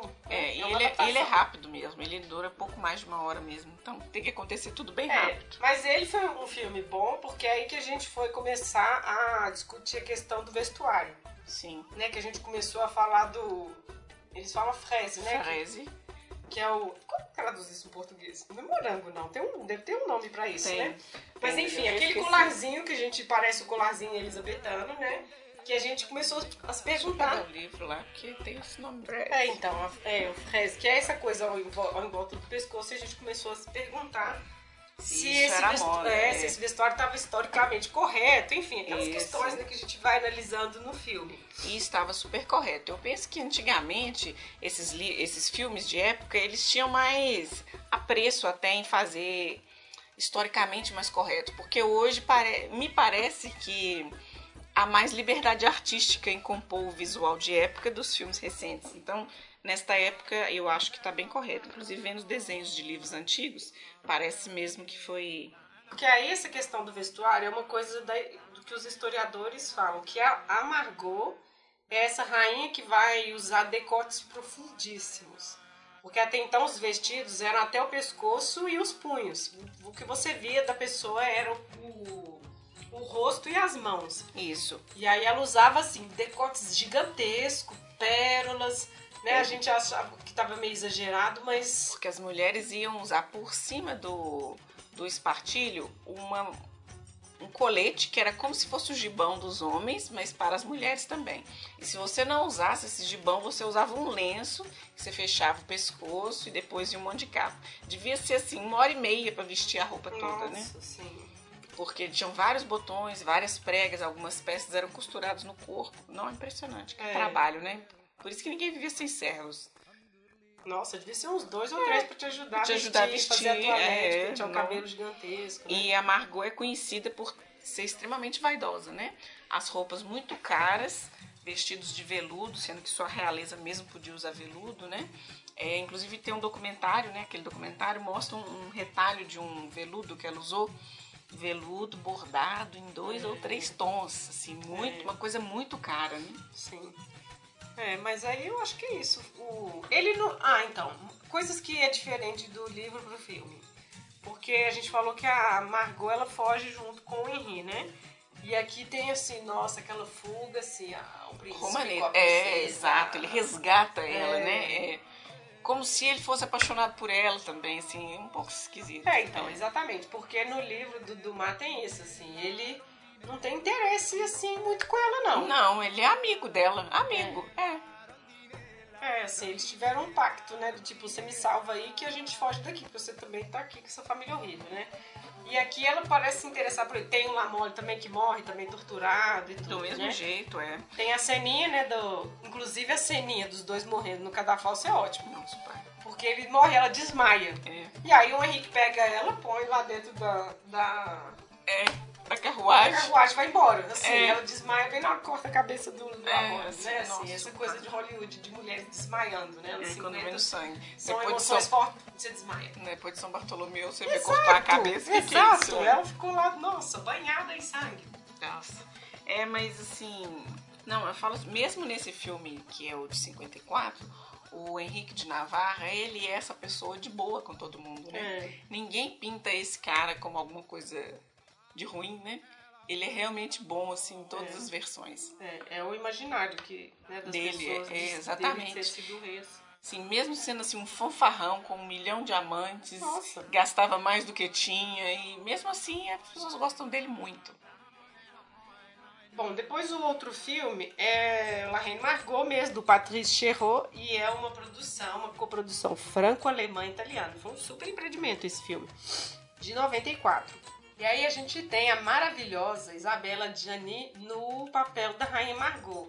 Assim, ela é ótima, ela é ótima, assim, quando você pensa o personagem e aí a atriz, tipo, é ela, né? Então, É. assim, É até impossível você pensar outra pessoa pra fazer esse papel novamente, porque ela é a rainha Margot. É, e o Henri é o Daniel Auteuil, que é um cara que, nossa, os franceses também adoram esse cara. Ele fez aqueles filmes lá, Liberdade é Branca, Fraternidade, enfim, aquela trilogia lá. É. Mas enfim. Então, é uma super produção porque, assim, teve. Três países envolvidos. É, não, e, e foi um super. Um super filme, ganhou um monte de César, de figurino, de atriz, de atores. Mas o filme é muito bonito eu mesmo, também né? eu sou suspeito porque eu amo este filme. E ele, assim, ele é bonito visualmente, e ele conta essa história que todo mundo gosta dessa história, apesar de ter seus aspectos tristes. E eu penso até que da genialidade do Dumas na personagem do Lamole e do Coconás, porque eles dão um alívio cômico, porque é muito pesada essa história. É uma pesada é história de crime, de assassinatos, de traição. Não tortura, né? Exato, e tem esses dois com aquele ar romântico, com as coisas místicas, fazendo porção É. do amor. Então eles dão um É assim, alívio o pau quebrando em Paris, eles vão lá fazer um vuduzinho de porque amor. tá apaixonado. É, né? então eles dão esse alívio, né, pra história. É. Mas é, é, é legal essa construção. É, esse, livro, esse filme de 94, ele também é inspirado no livro, mas assim, ele já tem uma pegada do, do diretor que é muito genial, ele é muito bom, porque ele é, é- ele é bem, ele representa o sangue, representa a crueldade, tudo assim, tanto que quando a Miramax co- comprou pra passar nos Estados Unidos, eles cortaram as cenas de orgia, a cena da cabeça eles também queriam tirar, mas não tem como tirar essa cena, né? Isso está até na história. E aí várias cenas eles queriam tirar porque o excesso de sangue era muito. Tá bom, viu? Hollywood. Os americanos são mais É, puros não, Hollywood dos anos 90, nossa, muito sangue. Mas, então assim, então teve esse trato com o Patrice, né, pra poder ver o que, que ia ficar e o que, que não. Mas foi Hollywood que falou pra ele que precisava de mais música. Que bom que Hollywood pediu isso, porque a trilha sonora, eu amo a trilha sonora. Foi aí que eu conheci o Goran Bregovic, que é um compositor sérvio. E assim, cai tão bem, porque tem as badaladas dos sinos, e aí a música é progressiva É. da violência que vai começando, assim, Sim, da noite de São genial, mas é Bartolomeu. genial. As festas, né, assim, a festa de comemoração, os vários dias da festa de casamento, assim, as músicas ciganas, as músicas dos Balcãs, e aquela zona. Bom, a gente pensa que a família real tinha é mais classe, né? Eles comemoravam assim, aquela ideia inglesa, né, de comemoração, mas não, o povo todo se pegando, dançando, brigando, até os príncipes, né? Os príncipes lá, é, tem uma cena dos príncipes sem camisa lutando, Oh, uma, uma luta greco-romana É. super bizarra lá no meio da festinha. vamos lembrar, isso, essa festa, isso tudo acontecendo, todo mundo bêbado, mas a coisa da violência no ar, eles se ameaçando, né, assim, o tempo todo. Isso, tinha os grupinhos protestantes vestidos É. de preto no cantinho, os católicos vestidos do outro lado, a Margot e a amiguinha lá observando quem que elas iam pegar da Dando próxima notas, vez. elas estavam dando nota pros caras. Isso aí é uma atualização do diretor, né? Dando notas, né, pros amantes e tudo. Não, aquele ali não, aquele ali me detesta. É, as pernas finas, né? Eles falam umas coisas assim. Mas ela conhece o Lamont diferente, né? Porque tem a noite de núpcias que ela vai passar com o Duque de Guise. Sim. Só que aí o Henri aparece, ele fica bravo, né? Macho ferido. Vai pra salinha secreta e escuta o Henri pedindo a fidelidade dela. Assim, olha, eu não quero nada de você, apenas que você seja minha amiga fiel. E aí ele fica bravo e ela fala, gente, não vou passar meia-noite sozinha, não. Exatamente. E aí ela sai na rua, mascarada, procurando uma pessoa. E aí ela encontra o Lamole lá, assim, meio de boba. Exato. E inicialmente eu achei um pouco bizarro, porque ela usa o corcelete bem aberto, né? Uhum. Assim, quase que o vestido já tá caindo É. pelos pés. Mas eu acho que é um pouco isso, desse decote profundo É, que ela usava que ela mesmo. usava, assim. Ela já tá seminua, assim, É, com o tem vestido uma, pendurado. é, então, tem uma historiadora que fala que ela chega a usar até o bico do peito, assim. É. Então, então não era, é uma coisa era uma assim, moda dela. é. Então, acho que nisso o filme foi nas fontes mesmo, assim. Essa pesquisa mesmo foi bem... E os cabelos, né? Aquela cabeleira gigantesca, assim. Parece que eles estão sempre sujos. É. Ela até que não, porque ela tá, né, assim, Porque ela é muito branca, né? é. Mas, nossa, parece que eles estão sempre sujos. Nossa, Deviam estar, né? Não, o Duque d'Anjou, É. ele é excelente, assim, o personagem ficou É genial, mas, mas é aquele nojo cabelo, dele, né?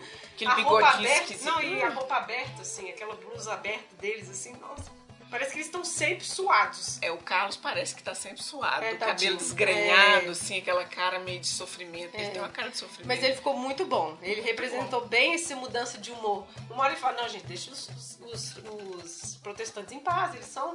Eles são meu povo agora. Aí daí dois minutos, não, na verdade, vamos matar os representantes, sim. Então, assim, é muito... Não, é a mesma hora que ele chamou o Miranda de pai. Vocês querem ele morto? ah, eu Isso, também quero. exato. Não, muito estranho. É. E aí ele começa a enrolar a camisa assim, É, nossa, e acho que vai mostrar que ele é volúvel também, assim, É, oprimido ele- de todos os lados. Ele é um rei fajuto. Sim, mas no casamento eu fiquei com ódio dele. Ele deu um tapão na Margot. Então, ele empurra, né? É. Ele empurra ela. Eu acho que essa parte não da violência é boa, mas porque exemplifica isso, essa violência física que ela sofria deles todos. E tem uma cena horrível, que depois que eu lembrei, que é quando já aconteceu a noite de São Bartolomeu, e eles estão zoando ela com o Lamolho. E aí todos eles já tinham pegado ela. E aí eles começam mais ou menos a fazer um montinho assim, ó. E o Um Carlos. bullying, né? Um É, e bullying. o Carlos fica, tem, né? E aí, foi verdade? Ah, não, isso aqui foi onde eu te mordi. Ah, isso aqui foi eu. Não, péssimo. Péssimo. Mas mostra isso, essas relações incestuosas que a história aponta que tem, que é discutível, não se sabe. Uhum. Porque quando uma mulher assume a, posta, a postura de ter amantes, que é uma coisa que só homens poderiam ter e que era ok, ela já é uma devassa só de pensar nisso, né? Então a gente não sabe até que ponto essa coisa do incerto era real mesmo. Mas essa cena é muito ruim. Eu falei, É. nossa, realmente. Mostra como que eles usavam ela, era um joguete, né? Sim, e a única é, ressalva que a mãe faz, não na frente dos estranhos. Exato. Tipo, em É. família, ok. Tipo, não na frente dos Batia nela, estranhos. fazia tudo com ela, mas não na frente dos outros, exatamente. E outra, por que na frente dos outros? Porque você falou assim, nossa, que absurdo, esse tanto de gente entrando no quarto do rei e tudo, mas era um costume. Essa ideia de privacidade é burguesa. Isso vai vir depois. Construir quarto. Não, não assim, construir quarto pro casal, construir quarto. Isso é muito depois. Tanto que era um privilégio você ver o rei acordando, você É. ver o rei tomando banho. Não, vamos ver ele tomando café. Enfim, então assim, não existia isso. Então por isso, nossa, fica aquele tanto de gente numa sala, né? Uhum. É, nossa, horrível. É, então, mas assim, esse filme pra mim é o meu preferido, trilha sonora é muito boa. E a- as imagens da, São bonitas, da São Bartolomeu é bem Chocante, né? É bem. Muitos corpos caídos na rua, depois eles carregando os corpos, jogando. Então, assim, acho que ficou bem fiel. Mas ainda assim, eles cortaram. Essa versão que a gente assiste aqui é a que já passou por É, já Hollywood, né? cortada, né? Já, já tinham sido cortadas já. É, eu acho que muitas coisas caem por terra a visão romântica que a gente tem de família real, né? Que todo mundo gosta um pouco dessa história, da realeza, do glamour, mas nem sempre era glamour, né? É. Assim, como é um. Assim, mesmo que baseado né, no livro, no filme eles colocam, assim, todos eles muito possessivos com ela, que não é uma coisa do livro. Assim, É. eles não querem que ela fuja porque ela Eles vai gostam- legitimar o reino dele lá em Navarra. Sim, E aí no mas filme. eles falam que é porque eles querem ela por perto. É, e aí no filme fica passional. Carlos, né? Não, fica passional, assim. Minha Margot. Não, e o Duque, o Alanson, ele é meio apaixonado com ela no livro. Uhum. E nesse, no, no filme não, assim, aí mostra eles bem assim, usando ela como objeto mesmo, assim. Tudo gira em torno dela. Não, você pode ir embora, Henri, tanto que ele vai embora mesmo. Né, deixa Margot ela pra trás, mas a Margot fica, ela é nossa e tudo. Claro, né, ela é a personagem do filme, mas fica bem assim, mais tipo, o Henri meio com ciúme dela, Uhum. sabe? Isso jamais, assim. Não, ele, tipo, cheio Tava de amantes boa lá, ela, é. O casamento foi só pra isso mesmo. Então isso é um pouco óbvio, né? A coisa do filme. E ela muito apaixonada pelo Lamole, aquele sofrimento todo. A cena da cabeça lá, inclusive, é o final, né? Assim, ela indo É. embora levando a cabeça dele. Sim. Dá um, que pot- romântico. dá um potinho pra ele embalsamar. pra- É. É o potinho de embalsamar reis. Mas tem frases do livro que eles puseram no filme. Inclusive no de 54. Quando eles ordenam a morte dos representantes protestantes, o Carlos fala: Não, matem todos para que não sobre nenhum para que me recriminem. E essa, assim, historicamente, supõe-se que ele falou isso, porque a gente não tem um registro dele, né? Enfim. Então tem frases que eles vão manter no, neste filme também. Sim. Mas quando ele tá morrendo por causa do livro envenenado, que aliás é uma morte horrenda, Nossa, foi excelente. É. Conseguiram fazer ele ficar careca, assim, de um jeito, né? É, nossa, uma morte horrível. Ele começa a se arrepender dessas coisas, né? Ele começa a pedir perdão a Deus por, por essas coisas que ele fez. Porque no fundo, gente, todo mundo sabe que é errado matar as pessoas, né? É, e historicamente, eles falam que ele morreu louco também, né? Dessas imagens de, enfim, consciência também, né? Quem Ai. sabe sobrou um pouco ali. Mas ele já não era bom, né? Já não era um meio bento, então. A atriz que faz o papel da Catarina, ela é excelente, Nossa, ela é né? muito boa. É a Virna Lise. Ela é ótima. ela é muito, muito boa. Assim, você vê assim a, a carinha dela quando os planos dão errado, assim, da frustração, ela é muito boa, muito maquiavélica. E é uma atriz que é genial, né? E o sotaque, né? É, sim, ela é muito boa. Muito excelente. Depois eu vi umas fotos dela jovem, ela é muito bonita também. Ela continua bonita. Ela tem a cara de italiana mesmo, né?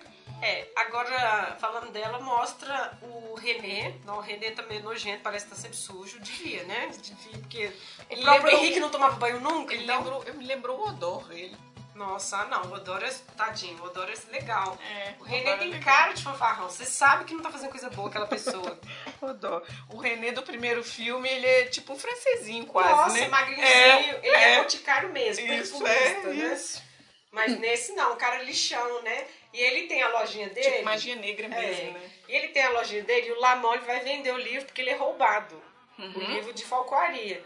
E aí tá escrito o nome do pai dele lá. Isso, aí que eles aproveitam É, pra usar então, de bode é, expiatório. Isso, É. exatamente. O, o filme resolveu dessa forma. Mas tem a cena também dele confrontando ele com o livro, tipo, quem envenenou o livro. E tem eles analisando o cérebro, né? Os auspícios. E ele fala, olha, o Henrique vai, vai reinar sobre a França. Ela, nossa, não tem jeito, meus filhos vão morrer mesmo. Não tem jeito, assim, né? Então Não é tem legal. como lutar contra o destino. Isso foi legal. E até o René mesmo, por fim, ele chega a falar com o Henrique de Navarra, né? Porque não, é, os astros disseram que é você mesmo. É. E ele chega, mas como assim? O que, que você tá me dizendo? É, mas é legal. É, a parte da caçada que o Henrique salva o, o Carlos IX também, ela é bem idêntica ao livro. Sim. né? Porque ele já é pra, ele iria ser preso, né? E aí o Carlos IX, não, não, não passa aí no seu quarto, não vem comigo. E aí eles passam a noite na casa da amante do Carlos IX. É aí que a gente sabe que ele já tem um filhinho e que ninguém sabe, nem mesmo a Catarina sabe. Isso, porque inclusive eles achavam que ele era infértil, né? É. Nem a Catarina sabe desse filho. E aí ele pede o Henrique pra cuidar deles, né? Assim, tipo, se algo acontecer comigo, cuide deles, né? E aí ele passa a noite lá e aí é mais uma noite que ele é poupado de ser morto, né? Porque assim, Exatamente. todas as noites Não, ele, ok, ele matou um javali no braço, né? É, então. Né, Isso assim, Exatamente. foi genial mesmo, É. né? E essa parte da caça, você vê assim, um irmão querendo comer o outro. Porque aí eles deixam ele lá e é o Henrique que salva ele. Nem o Exatamente. Anju e nem o Alanson vão tentar Não, o Alanson atira pra acertar o Acertar. javali e acerta a perna do cavalo. É, exatamente. Eu tava procurando, era esse aqui, ó. O Nansei, que é o. O cara. É cara um dos bonito no filme? Exato. O cara bonito no filme. Mas que é o amante do. Do Henrique III, É, né? O exatamente. É. Que ele fazia parte da corte. Eu falei, Aham. nossa, esse cara é péssimo, porque ele tá matando todo mundo. Nossa, mas ele tá muito Mas ele simpático é- nesse filme. mas enfim. Então, assim, acho que a representação não passou os detalhes, né? Assim, o filme foi em todos os detalhes. Por exemplo, quando ela pega a cabeça pra ir embora, a cabeça do Lamont, da Margot, ela dá as joias pra, Pra enterrar pra agradecer ele e tudo. Ela dá pra pagá-lo e pra enterrar. E isso tem no livro. Então, assim, tem vários detalhezinhos que tá no livro, no filme, assim, bem representado. A amiga dela, Henriette, ela no filme também representa um pouco essa normalidade da violência.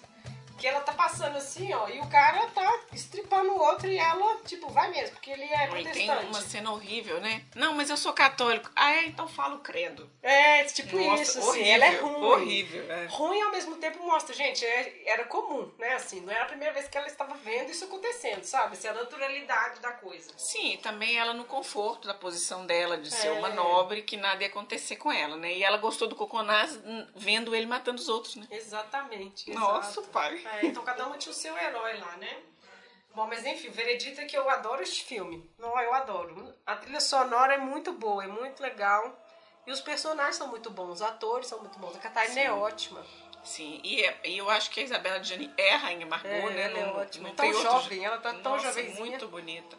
E o filme é lindo, eu gosto do filme também, apesar de toda essa violência e tudo, que já pertence à história, mas o filme é maravilhoso. É, e eu acho que mostra isso, assim, que você tava falando da corte, assim, o pau quebrando lá fora, as pessoas na rua, aquela, aquela zona, e eles lá dentro fazendo maquiagem, né? Aquelas festinhas orgias lá deles, tudo assim, nossa. É, o René Tipo, levando batom, perfume, É. é, como é que é para deixar os lábios bem sensuais e sedutores, É, assim. unguento para perfumar. É, então acho que isso fica legal no filme. Mas é o aspecto sujo, né? Isso aí eles são também. bem leais. Neste filme, a amante do Henrique é assassinada e no livro não. Ela escapa, não, né? Ela escapa. É. Que é também uma invenção da Catarina, né? Um batonzinho envenenado. Exato. E aí batom ela passaria envenenado. nos lábios e beijaria o Henrique e ele morreria. Só que aí no livro é o próprio René que impede. Porque some uma latinha de arsênio. Né? Ele conta e A some. caixinha, né? É, É. E aí ele, tipo, nossa, ela que levou, né? Obviamente. E aí ele impede, ele chega na a hora. rainha rouba, né? Do perfumista. E aí, no livro, ele fala que ele já tinha visto essas situações acontecendo. Então, ele finge que não tá vendo. Você não vai falar com a rainha da Aqui, França. você tá levando você tá veneno." roubando. É. Mas aí é ele mesmo que impede ela de morrer. Mas no filme ela morre. Ele tá lá, tipo, vai transar com ela, ela passa o batonzinho, porque ele fala que é pra passar bem no momento, porque é afrodisíaco. E ela já Exatamente. começa a se contorcer lá. Isso é a Margot que, não, que impede ele de chegar mais perto do veneno. É. Ela salva ele várias vezes, né, nesse filme também. Sim. Bom, mas é isso, eu adoro este filme, assim. A primeira vez que eu vi, eu achei que era muito violento, né? Eu acho que era mais jovem quando eu vi. Aí, agora, na segunda vez que eu vi, a gente presta atenção em mais detalhes, outras coisas, e o filme é, é muito bonito. de Ah, quando eu assisti, isso tem muitos anos. É, Né? né? Assim, a primeira vez tem muitos anos. E eu não lembro de ter incomodado com essa cena da Margot, por exemplo, dos irmãos lá. Eu lembro que eu não Uhum. achei legal, não fiquei, nossa, que irmãos fraternos, não pensei isso.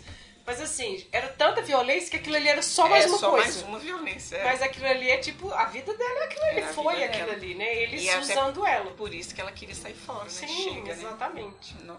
É, mas é isso. Bom, agora a gente vai passar então para outras indicações.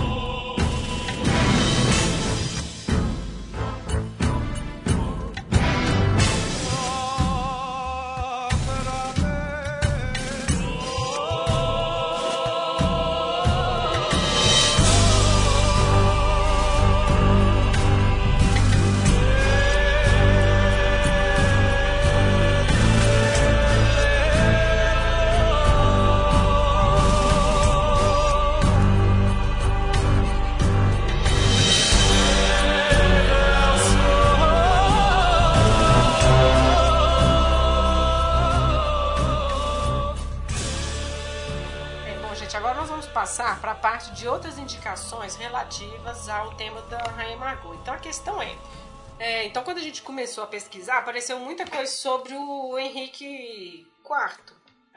E aí tinha seriado, tinha filme, eu falei, nossa, mas se a gente for por esse caminho vai virar um, um episódio de três horas. Então a gente tentou concentrar rainha. na rainha, na Margot e tudo. E aí tem uma série de documentários que a gente assistiu que é um pouco o, a questão histórica mesmo desse evento da noite de São Bartolomeu.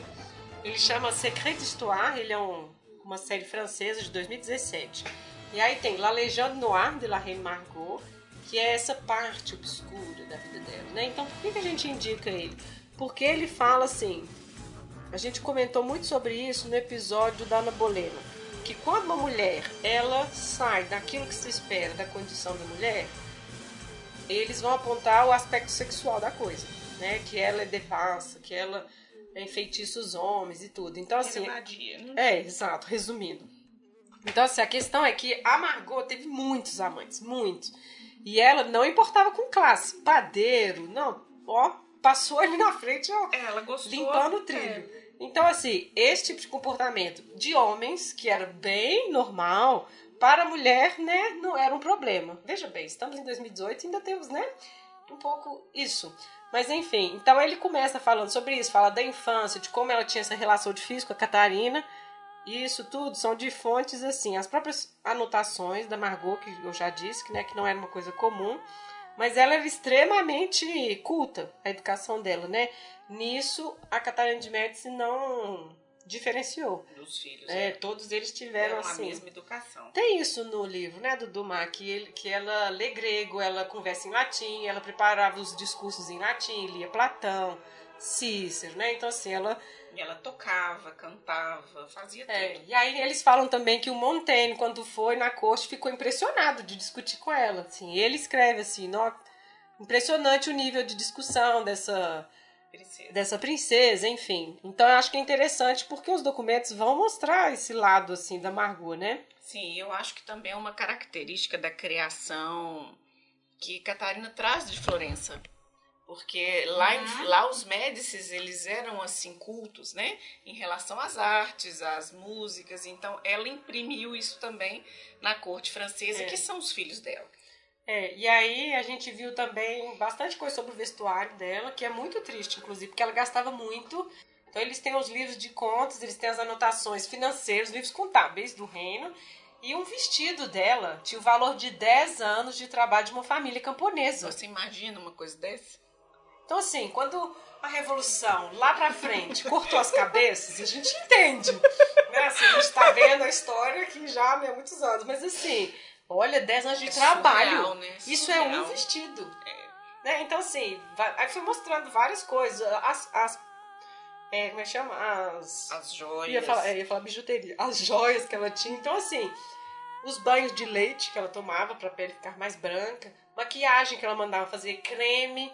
Então, assim, é bastante coisa e alguém tá pagando por isso. Sim. Ah, lembrei de uma coisa também, que a respeito da maquiagem, acho que é no documentário da Margot que eles falam sobre isso, que era chique na época ser branco, Nossa. né? Hum. É Ter a pele mais branca possível e ter os cabelos loiros, né? Desde aquela Ah, é época mesmo. isso já era bem pisado. Então dizia-se que a Margot usava uma peruca, É, porque ela era morena, né? Ela era morena e que usavam maquiagem, uns pós muito químicos para colocar no rosto, pós minerais.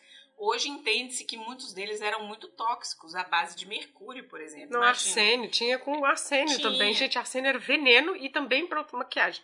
Tem um historiador no documentário, inclusive, que comenta que uma pessoa passou muitos anos sem ver a corte e depois, quando voltou, ele falou: Nossa, como as pessoas estão diferentes, a pele está muito mais esquisita. Porque muda, né, gente? Você vai pondo veneno na sua pele todo dia, ela vai mudar. Eu- Não é mesmo? Até hoje. É, infelizmente, hoje a gente usa batom com um pouco de chumbo, É, às vezes, então. né? É claro que isso vai ter um, Ai, ser nocivo para a pele. Mas antigamente não tinha noção do perigo, né? Imagina, estou passando mercúrio aqui na minha pele, estou ficando mais branca a cada dia. Tá Mas, ótimo. É, tá A tendência. Não, para você ver que é, é- Não sei se eles consideravam ser puro, né? Se ter a É. pele branca, eu não sei. Porque É, eles já eram brancos, né? Eles eram brancos, É, né? eu não sei, acho que não. O cabelo, não. É, e essa coisa do cabelo é interessante porque as representações dela são loiras. Então é dessa peruca aí mesmo. É porque, peruca. inclusive, a Ana Bonella anterior também tinha isso. Porque ela era morena e as loiras que eram a moda. Então tinha essa. Essa o hype era ser loira e a pele branca, né? E aí a Margot tinha essas É, maquiagens peruca. todas. É. É, bom, era uma questão de moda, talvez, né?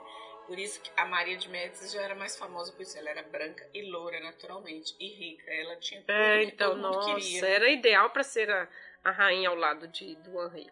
Exatamente. E, é por, e ainda tinha o reino em guerra, gastando com guerra. Tinha a questão da comida também.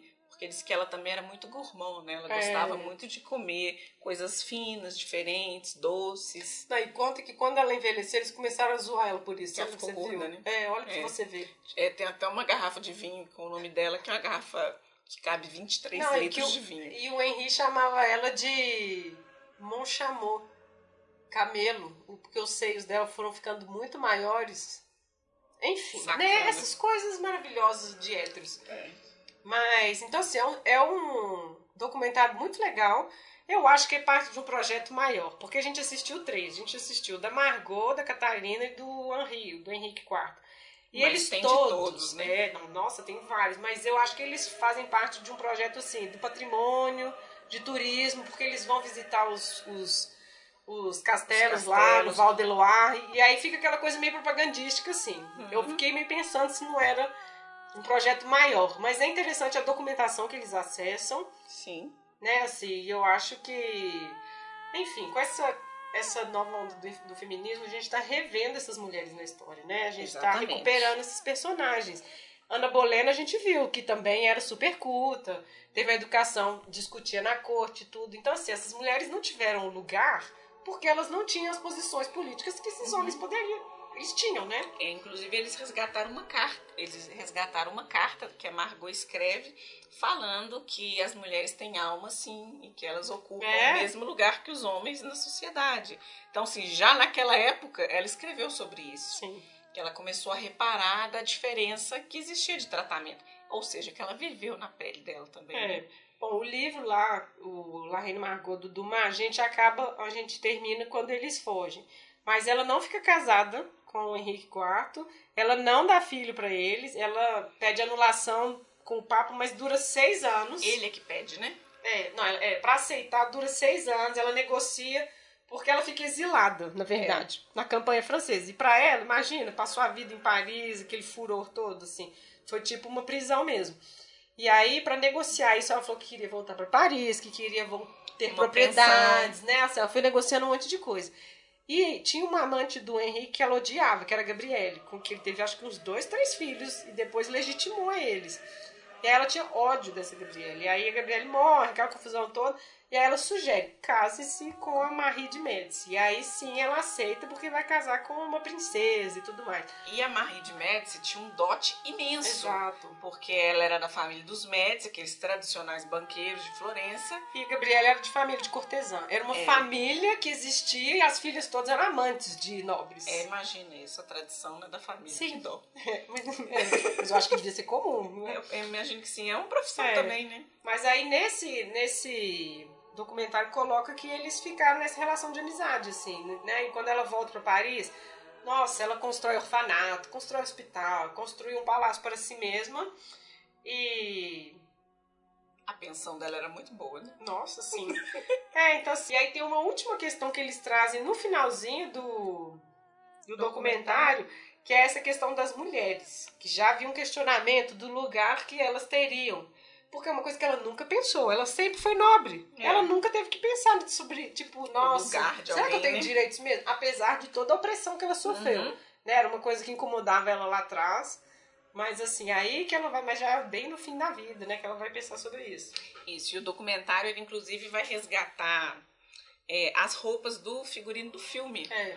Porque eles têm uma qualidade histórica também, Sim. mesmo tendo sido feitos em 94.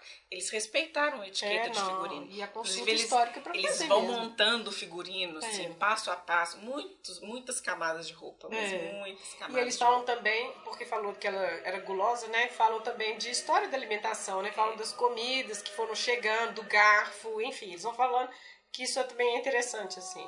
Mas é um pouco. tomate, né? É, então, eles vão falando, enfim, de outros detalhes desta época da Renascença, né? Bom, esse é só sobre a, a Margot. Depois tem o da Catarina de Médici, né?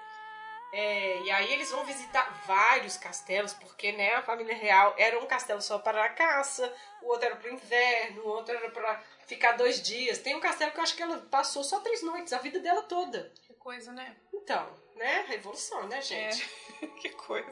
Não, não é por nada, não. Bom, mas enfim, por que, que a gente indica? Porque a Catarina de Médici, a gente já falou, né, dessa super estrategista, mas é uma, uma personagem que tem historiadores querendo recuperar, falando que ela não foi esse monstro. Mas eu achei muito furado. Muito furado. Porque acho que foi. Dele. É, não, foi tipo meia hora da Catarina e depois ficou muito tempo falando de cozinha, do que, que ela tinha trazido da Itália, dos hábitos alimentares à mesa que mudaram e tudo. Então, assim. Ok, todo mundo era ruim, ela era mais uma, mas ela usou veneno, ela usou espiã. Assim, ela foi uma mulher forte porque ela conseguiu governar e, e fazer o que fez. É, Sim. E conspirar, é, assim, essas coisas. É. Só que a questão é, ela, ela fez o que os homens fazem. Uhum. Que é conchavo, que é aliança política, que é antever, né, assim, enfim, alianças políticas que ela poderia... Ela faz isso. E aí isso a torna uma pessoa perigosa. Veja só como ela era é. dura. Como, né, que é uma viúva crítica, negra, né? A é, negra. Que é uma crítica que se fazem às políticas hoje, as mulheres na política, né? Que elas são muito duras, dialogam e tudo, mas enfim, elas assumem essa postura, né? Mas ela era muito inteligente, mas apesar de desse resgate, tem um historiador até fala que ela, eles têm preconceito dela porque ela era italiana, é. que é xenofobia. É, não, mas que eu acho que é uma, uma coisa também que pode é. se pensar, porque ele era italiano e tudo. Mas assim, é, eu acho que eles tentaram resgatar, mas assim. Não... Mas em todo quarto que tinha dentro tinha um armarinho de veneno. Sim, exatamente. Então, ué. Não, tinha alavanca, portinha secreta. Ué, todo quartinho tinha uma portinha é. de veneno. Não, e tem o, o escritório dos venenos. É. Tem um cômodo no castelo. E qual castelo? Ah, não sei se é Chenonceau ou Chambord, não sei. Isabela que foi Chambord. Não foi é. Chenonceau e Blois. Mas ela tem o escritório dos venenos, gente. Quem tem um escritório de venenos? Uma pessoa que sabe usar venenos. É, então é engraçado que ao mesmo tempo, não, gente. Ela não foi tão isso, tão mas na verdade não, foi. É, e aí eles falam dessa coisa do Nostradamus, que é muito legal, como ela acreditava em astrologia. E aí é eles importante. contam esse ritual que a gente falou, né? Do espelho, isso. cristalomancia. É, e é importante a gente falar que isso eram ciências, né? Isso não é superstição, não é uma coisa menor né? As pessoas políticas estavam sempre fazendo essas consultas. E essas pessoas viviam na corte muito bem. Aí eu adorei aquela historinha dos, dos retratos dos bebês. Ah, sim. Ela é. trouxe essa de Florença porque ela queria desenhos a lápis dos filhos dela. Porque o desenho a lápis é feito mais rápido do que uma pintura a óleo, que ia demorar uhum. um tempão. Na hora que ficasse pronta, a criança estava grande, né? Então, aí fazia uns desenhos rápidos que ela carregava com ela, uma pastinha com os desenhos dos filhos. Igual a gente faz, né? Retrato de criança e põe nas paredes, ela tinha também. É, e acho que essa coisa da de Florence também, eles falam da proteção que ela deu para os vários artistas, né? né? Foi uma super mecenas também, né? É, tradicionalmente da família Médici, né? Levando essa tradição. É.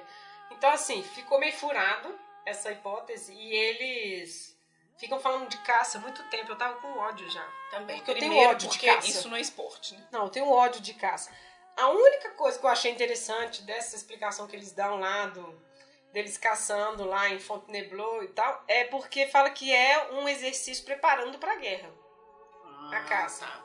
A única parte que eu achei interessante foi a mudança das mulheres sentando na cela ah, que ela mesmo. levou. É, é. Fala da roupa, né? É, foi é, ela mesmo. É. Foi ela. Ela levou um jeitinho de sentar de lado, que tinha um apoio para as pernas e que a mulher poderia acompanhar o homem na caça.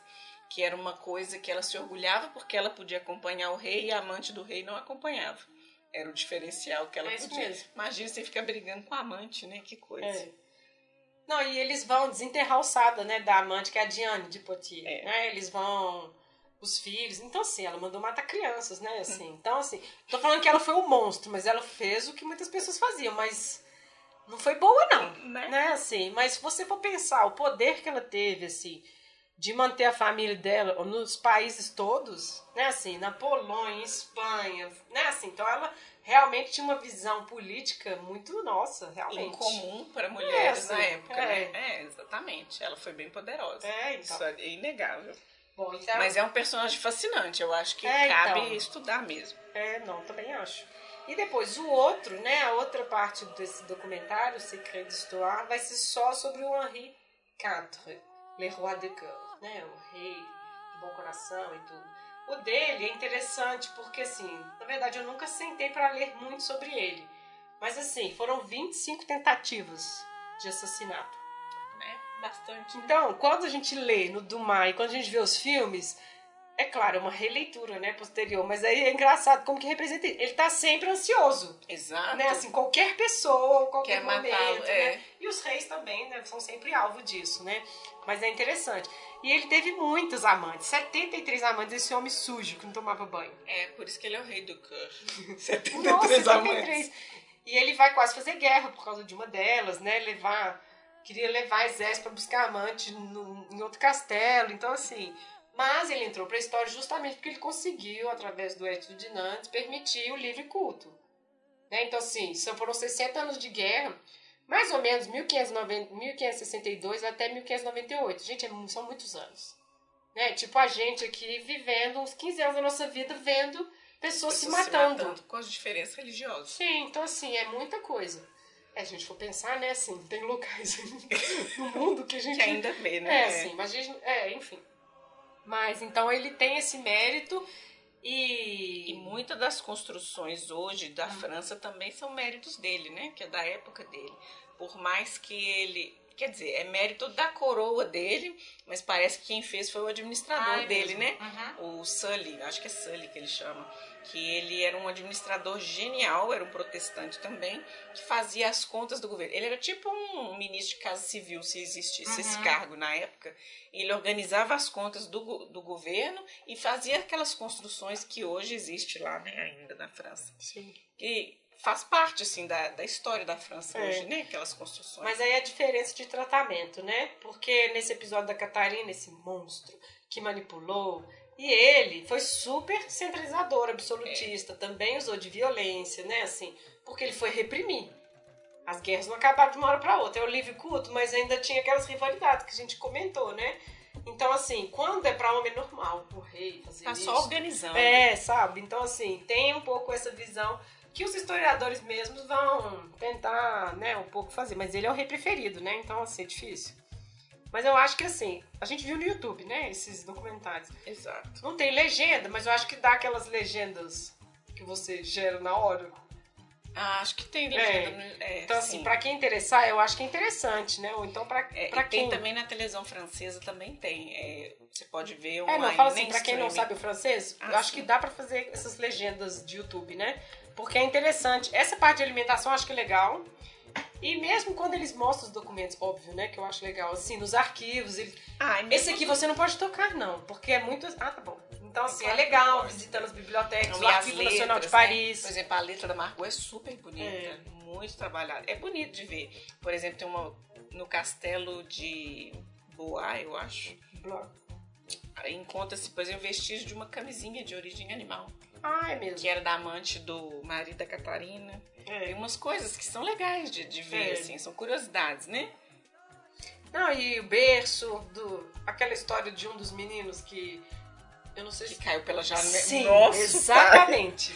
Caiu não, foi jogado, É, né? É. Isso aí é no do Henrique IV, na casa dele, lá no campo idílico, né? Porque eles mostram assim, ele cresceu, É. ele cresceu como um camponês. Só quem não cresceu no campo acha que crescer no campo é legal demais, né? Mas enfim. Pobreza, muito mais dificuldade, falta de recurso, mas estava lá crescendo feliz, brincando É. Não, pelos em campos. Paris lá comendo dinheiro com essas pessoas. Mas aí as- a ama de leite e a pessoa resolvem brincar, Brincar com com a o criança. Tipo, jogando pra um e pro outro. Nesse jogar, um, ele tipo finge, né? Que não vai Finge que ia ele. pegar e não pega, e o menino passa pela Passa janela. pela janela. Claro que essas pessoas foram mortas, né? Assim, não precisa nem. Mas não foi um filho. eu- Foi um nobre, mas não foi tipo rei, não foi É. nada disso, mas foi um filho de um nobre. Não foi nenhuma perda a morte dessa pessoa. Mas foi um evento trágico. Mas enfim, então acho que esses documentários eles são legais, assim, pra gente ver a atualidade. né? Porque 2017, né, assim, é bem recente. Como é que está essa discussão, assim, dessas mulheres, né, tipo a Margot e a, a Catarina, e rever os homens também, né, assim, porque... Não, e assim, tem. Tem, acho que é o filme do, do Henry, que tem um cara da indústria farmacêutica que está resgatando uns castelos. Ele comprou um castelo E aí ele compra coisas de antiguidade. É ele, do Henrique mesmo. ele é. faz a coleção É. de coisas, ele tem cadeira, tem móveis, tem brinquedos. E, e ele faz uma É. reunião com pessoas que são amantes dessa época e fazem jantares e tudo Ah, revivendo essa mesmo. época, É, assim. Então ele, ele mantém muitas coisas originais graças ao dinheiro que ele tem, porque isso tudo custa muito dinheiro. Mas tem autômatos com brinquedos, tem coisas que são interessantes, típico da Renascença, né? É um período que é genial, assim, é fabuloso, mas mas é interessante ver também assim o apreço que eles também têm por essa parte da história, né?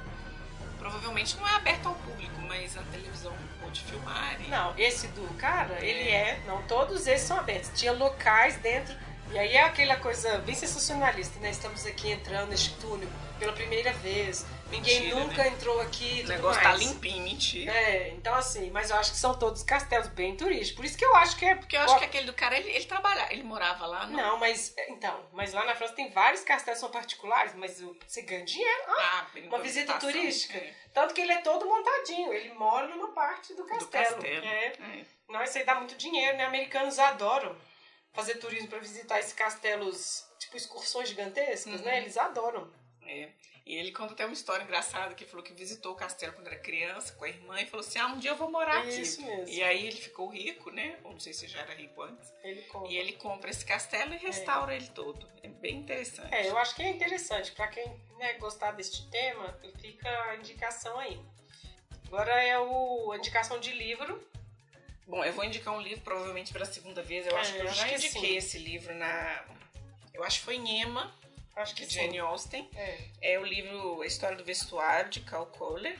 Ele é um livro escrito por um pesquisador alemão do século XIX, mas ele é o livro mais completo que a gente tem até hoje, porque ele é escrito a partir de achados arqueológicos de roupa e do que é guardado até hoje nos museus e tudo mais.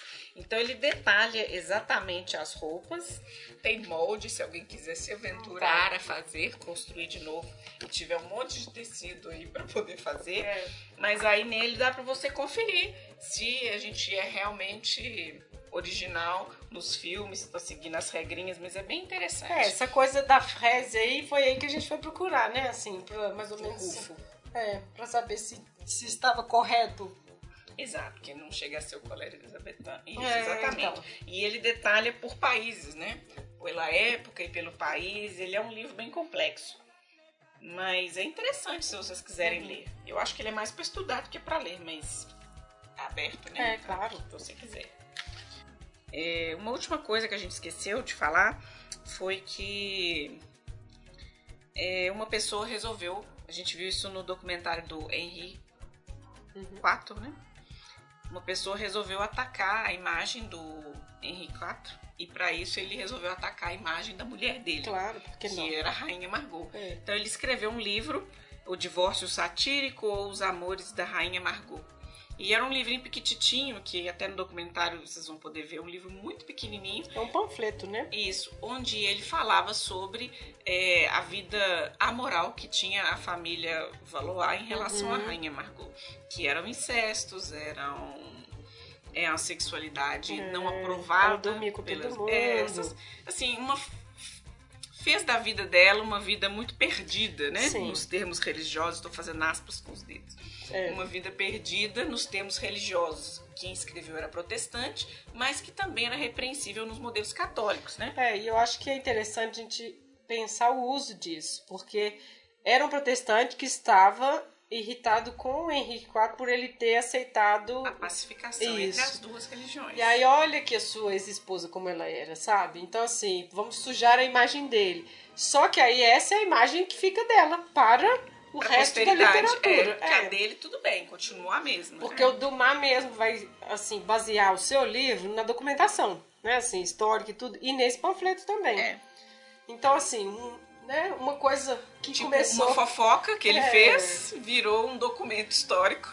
É, enfim. Foi a mesma discussão que a gente teve com a Ana Bolena, assim. Não tem jeito, assim. Esse comportamento que não é o que se espera da mulher vai sobrar para críticas sexuais, sempre. Sempre. né? Então é um, é um pouco isso. Ah, gente, uma indicação de livro que eu gostaria de fazer. Na verdade, eu já falei desse livro aqui no episódio do Retorno do Martin Guerre, que é o livro da Nathalie Simon Davis. É um outro livro, na verdade, né? Chama Culturas do Povo, Sociedade e Cultura no Início da França Moderna. Ele é de 1990, são oito ensaios que ela já publicou anteriormente, e o que nos interessa aqui é o quinto capítulo que chama Ritos de Violência, que é o que eu já comentei um pouco, que todos esses ritos de passagem do indivíduo, nesse momento das guerras religiosas, ele era marcado por esses embates entre os protestantes e os católicos. Então é uma leitura muito interessante dela, ela é maravilhosa, né, essa historiadora, porque ela propõe que existia uma racionalidade, as a multidão não estava agindo de forma impensada. Não, era uma. Claro que é cruel, tortura e tudo, mas era uma forma assim, era legitimada, porque, por exemplo, a gente está no momento que tinham as é, punições públicas. Então a pessoa tinha a pena cumprida na frente, cumprida na frente da população. Então os tipos de suplício foram repetidos, porque você aprendeu vendo. Então, quando teve esses massacres todos, as pessoas estavam repetindo o que o próprio poder fazia. E existia uma lei na França que se você presenciasse um crime, tipo um roubo e tudo, você podia tocar a soneta e você poderia prender a pessoa até que a guarda chegasse ou até que a autoridade chegasse. Então, o próprio autoridade te dava autoridade de fazer isso, os linchamentos. Então, eu acho que é um capítulo legal ele é interessante para a gente pensar um pouco essa questão do São Bartolomeu que ela coloca, que foi excepcional no sentido da violência que foi muito maior, mas não que, nossa, isso não acontecia. Era um pouco corriqueiro nesses anos, né? Mas então, assim, eu acho que é interessante para quem quiser ler esse, esse capítulo, é, é justamente sobre eventos. Ela vai, nossa, ela vai narrar vários casos medonhos de pessoas que abriam o caixão para queimar o corpo, para torturar o corpo morto do protestante ou do católico, profanava o cemitério e tudo. Então, porque tudo era uma forma de apontar que o outro era herege, né? Então acho que, enfim, só para acrescentar mais aí para quem quiser ler sobre, ok? Continuando. Bom, agora para finalizar, eu indicaria o podcast 200 anos de história sobre a Rainha Margot mesmo, porque em 2017 saiu uma nova biografia dela, da historiadora Hortense Dufour, inclusive ela aparece nesses nesses documentários todos. E aí ela vai falar um pouco sobre essas relações da Margot, da infância, dessa amizade que ela criou depois que divorciou com o Henri, assim. Eles nunca tiveram grandes problemas, porque ela também queria se libertar da família, né, assim. A gente já falou disso. Então, o podcast é legal, também é curto, mas ele é falando sobre essas correntes da história, re, recuperando essa personagem, assim, né? Por que, que o do mais escolheu falar dela, né? Então vai mais ou menos entrando nesses assuntos. Exato. E eu até penso, inclusive, assim, pensando agora, que foi revista muitas posições da Maria Antonieta também, uhum. posterior. Assim, tem até um livro que chama A Rainha da Moda, que é sobre as modificações é, de vestuário e propostas de moda mesmo, que era da Maria Antonieta, que o mesmo poderia se aplicar à Rainha Margot também. É claro que muito menos, porque a Maria Antonieta gastou muito mais é, dinheiro nossa. do que a Margot. É, a Margot mas tá achando ruim, mas Exato, nossa, a Antonieta gastou mais ainda, Perdeu né? A cabeça, mas era também dentro desse mesmo sentido, né? Porque você só vai criar moda com dinheiro, né? A moda uhum. depende de dinheiro, assim. Pessoas que me perdoem, mas essa é a verdade. É, depende né? de dinheiro, mão de obra escravo. Nós estamos é. vendo aí, ó, a família, 10 anos de trabalho. Então, é, é. eu acho que essa perspectiva pode ser que algum dia chegue também para Rainha Margot, né? Ah, Porque ah, de alguma forma sim. elas eram as celebridades da época, elas geravam uma tendência, geravam os conceitos novos para o próprio vestuário. É, acho que sim.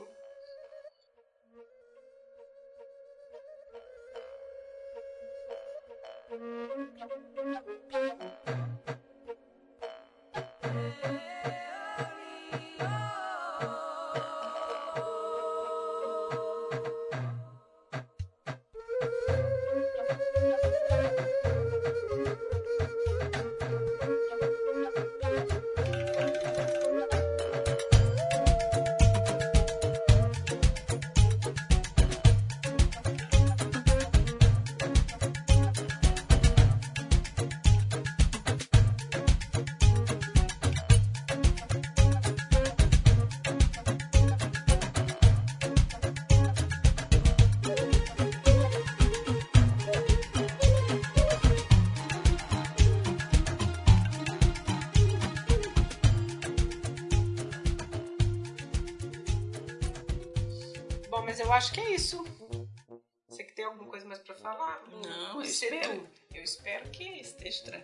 Aconselho a todo mundo ver o filme, ler os livros. Ai, nossa. Porque vai ter uma outra perspectiva, eu acho. Bom, e essa música que vocês estão ouvindo aí ao fundo é a trilha sonora do filme de 94, do Goran Bregovic. Nossa, procurem ele, ele é muito bom também.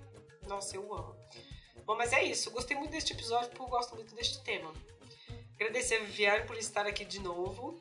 De nada, gente. Desculpa aí a minha voz. E voltamos mês que vem com o próximo livro. Até! Tchau! Neca, neca,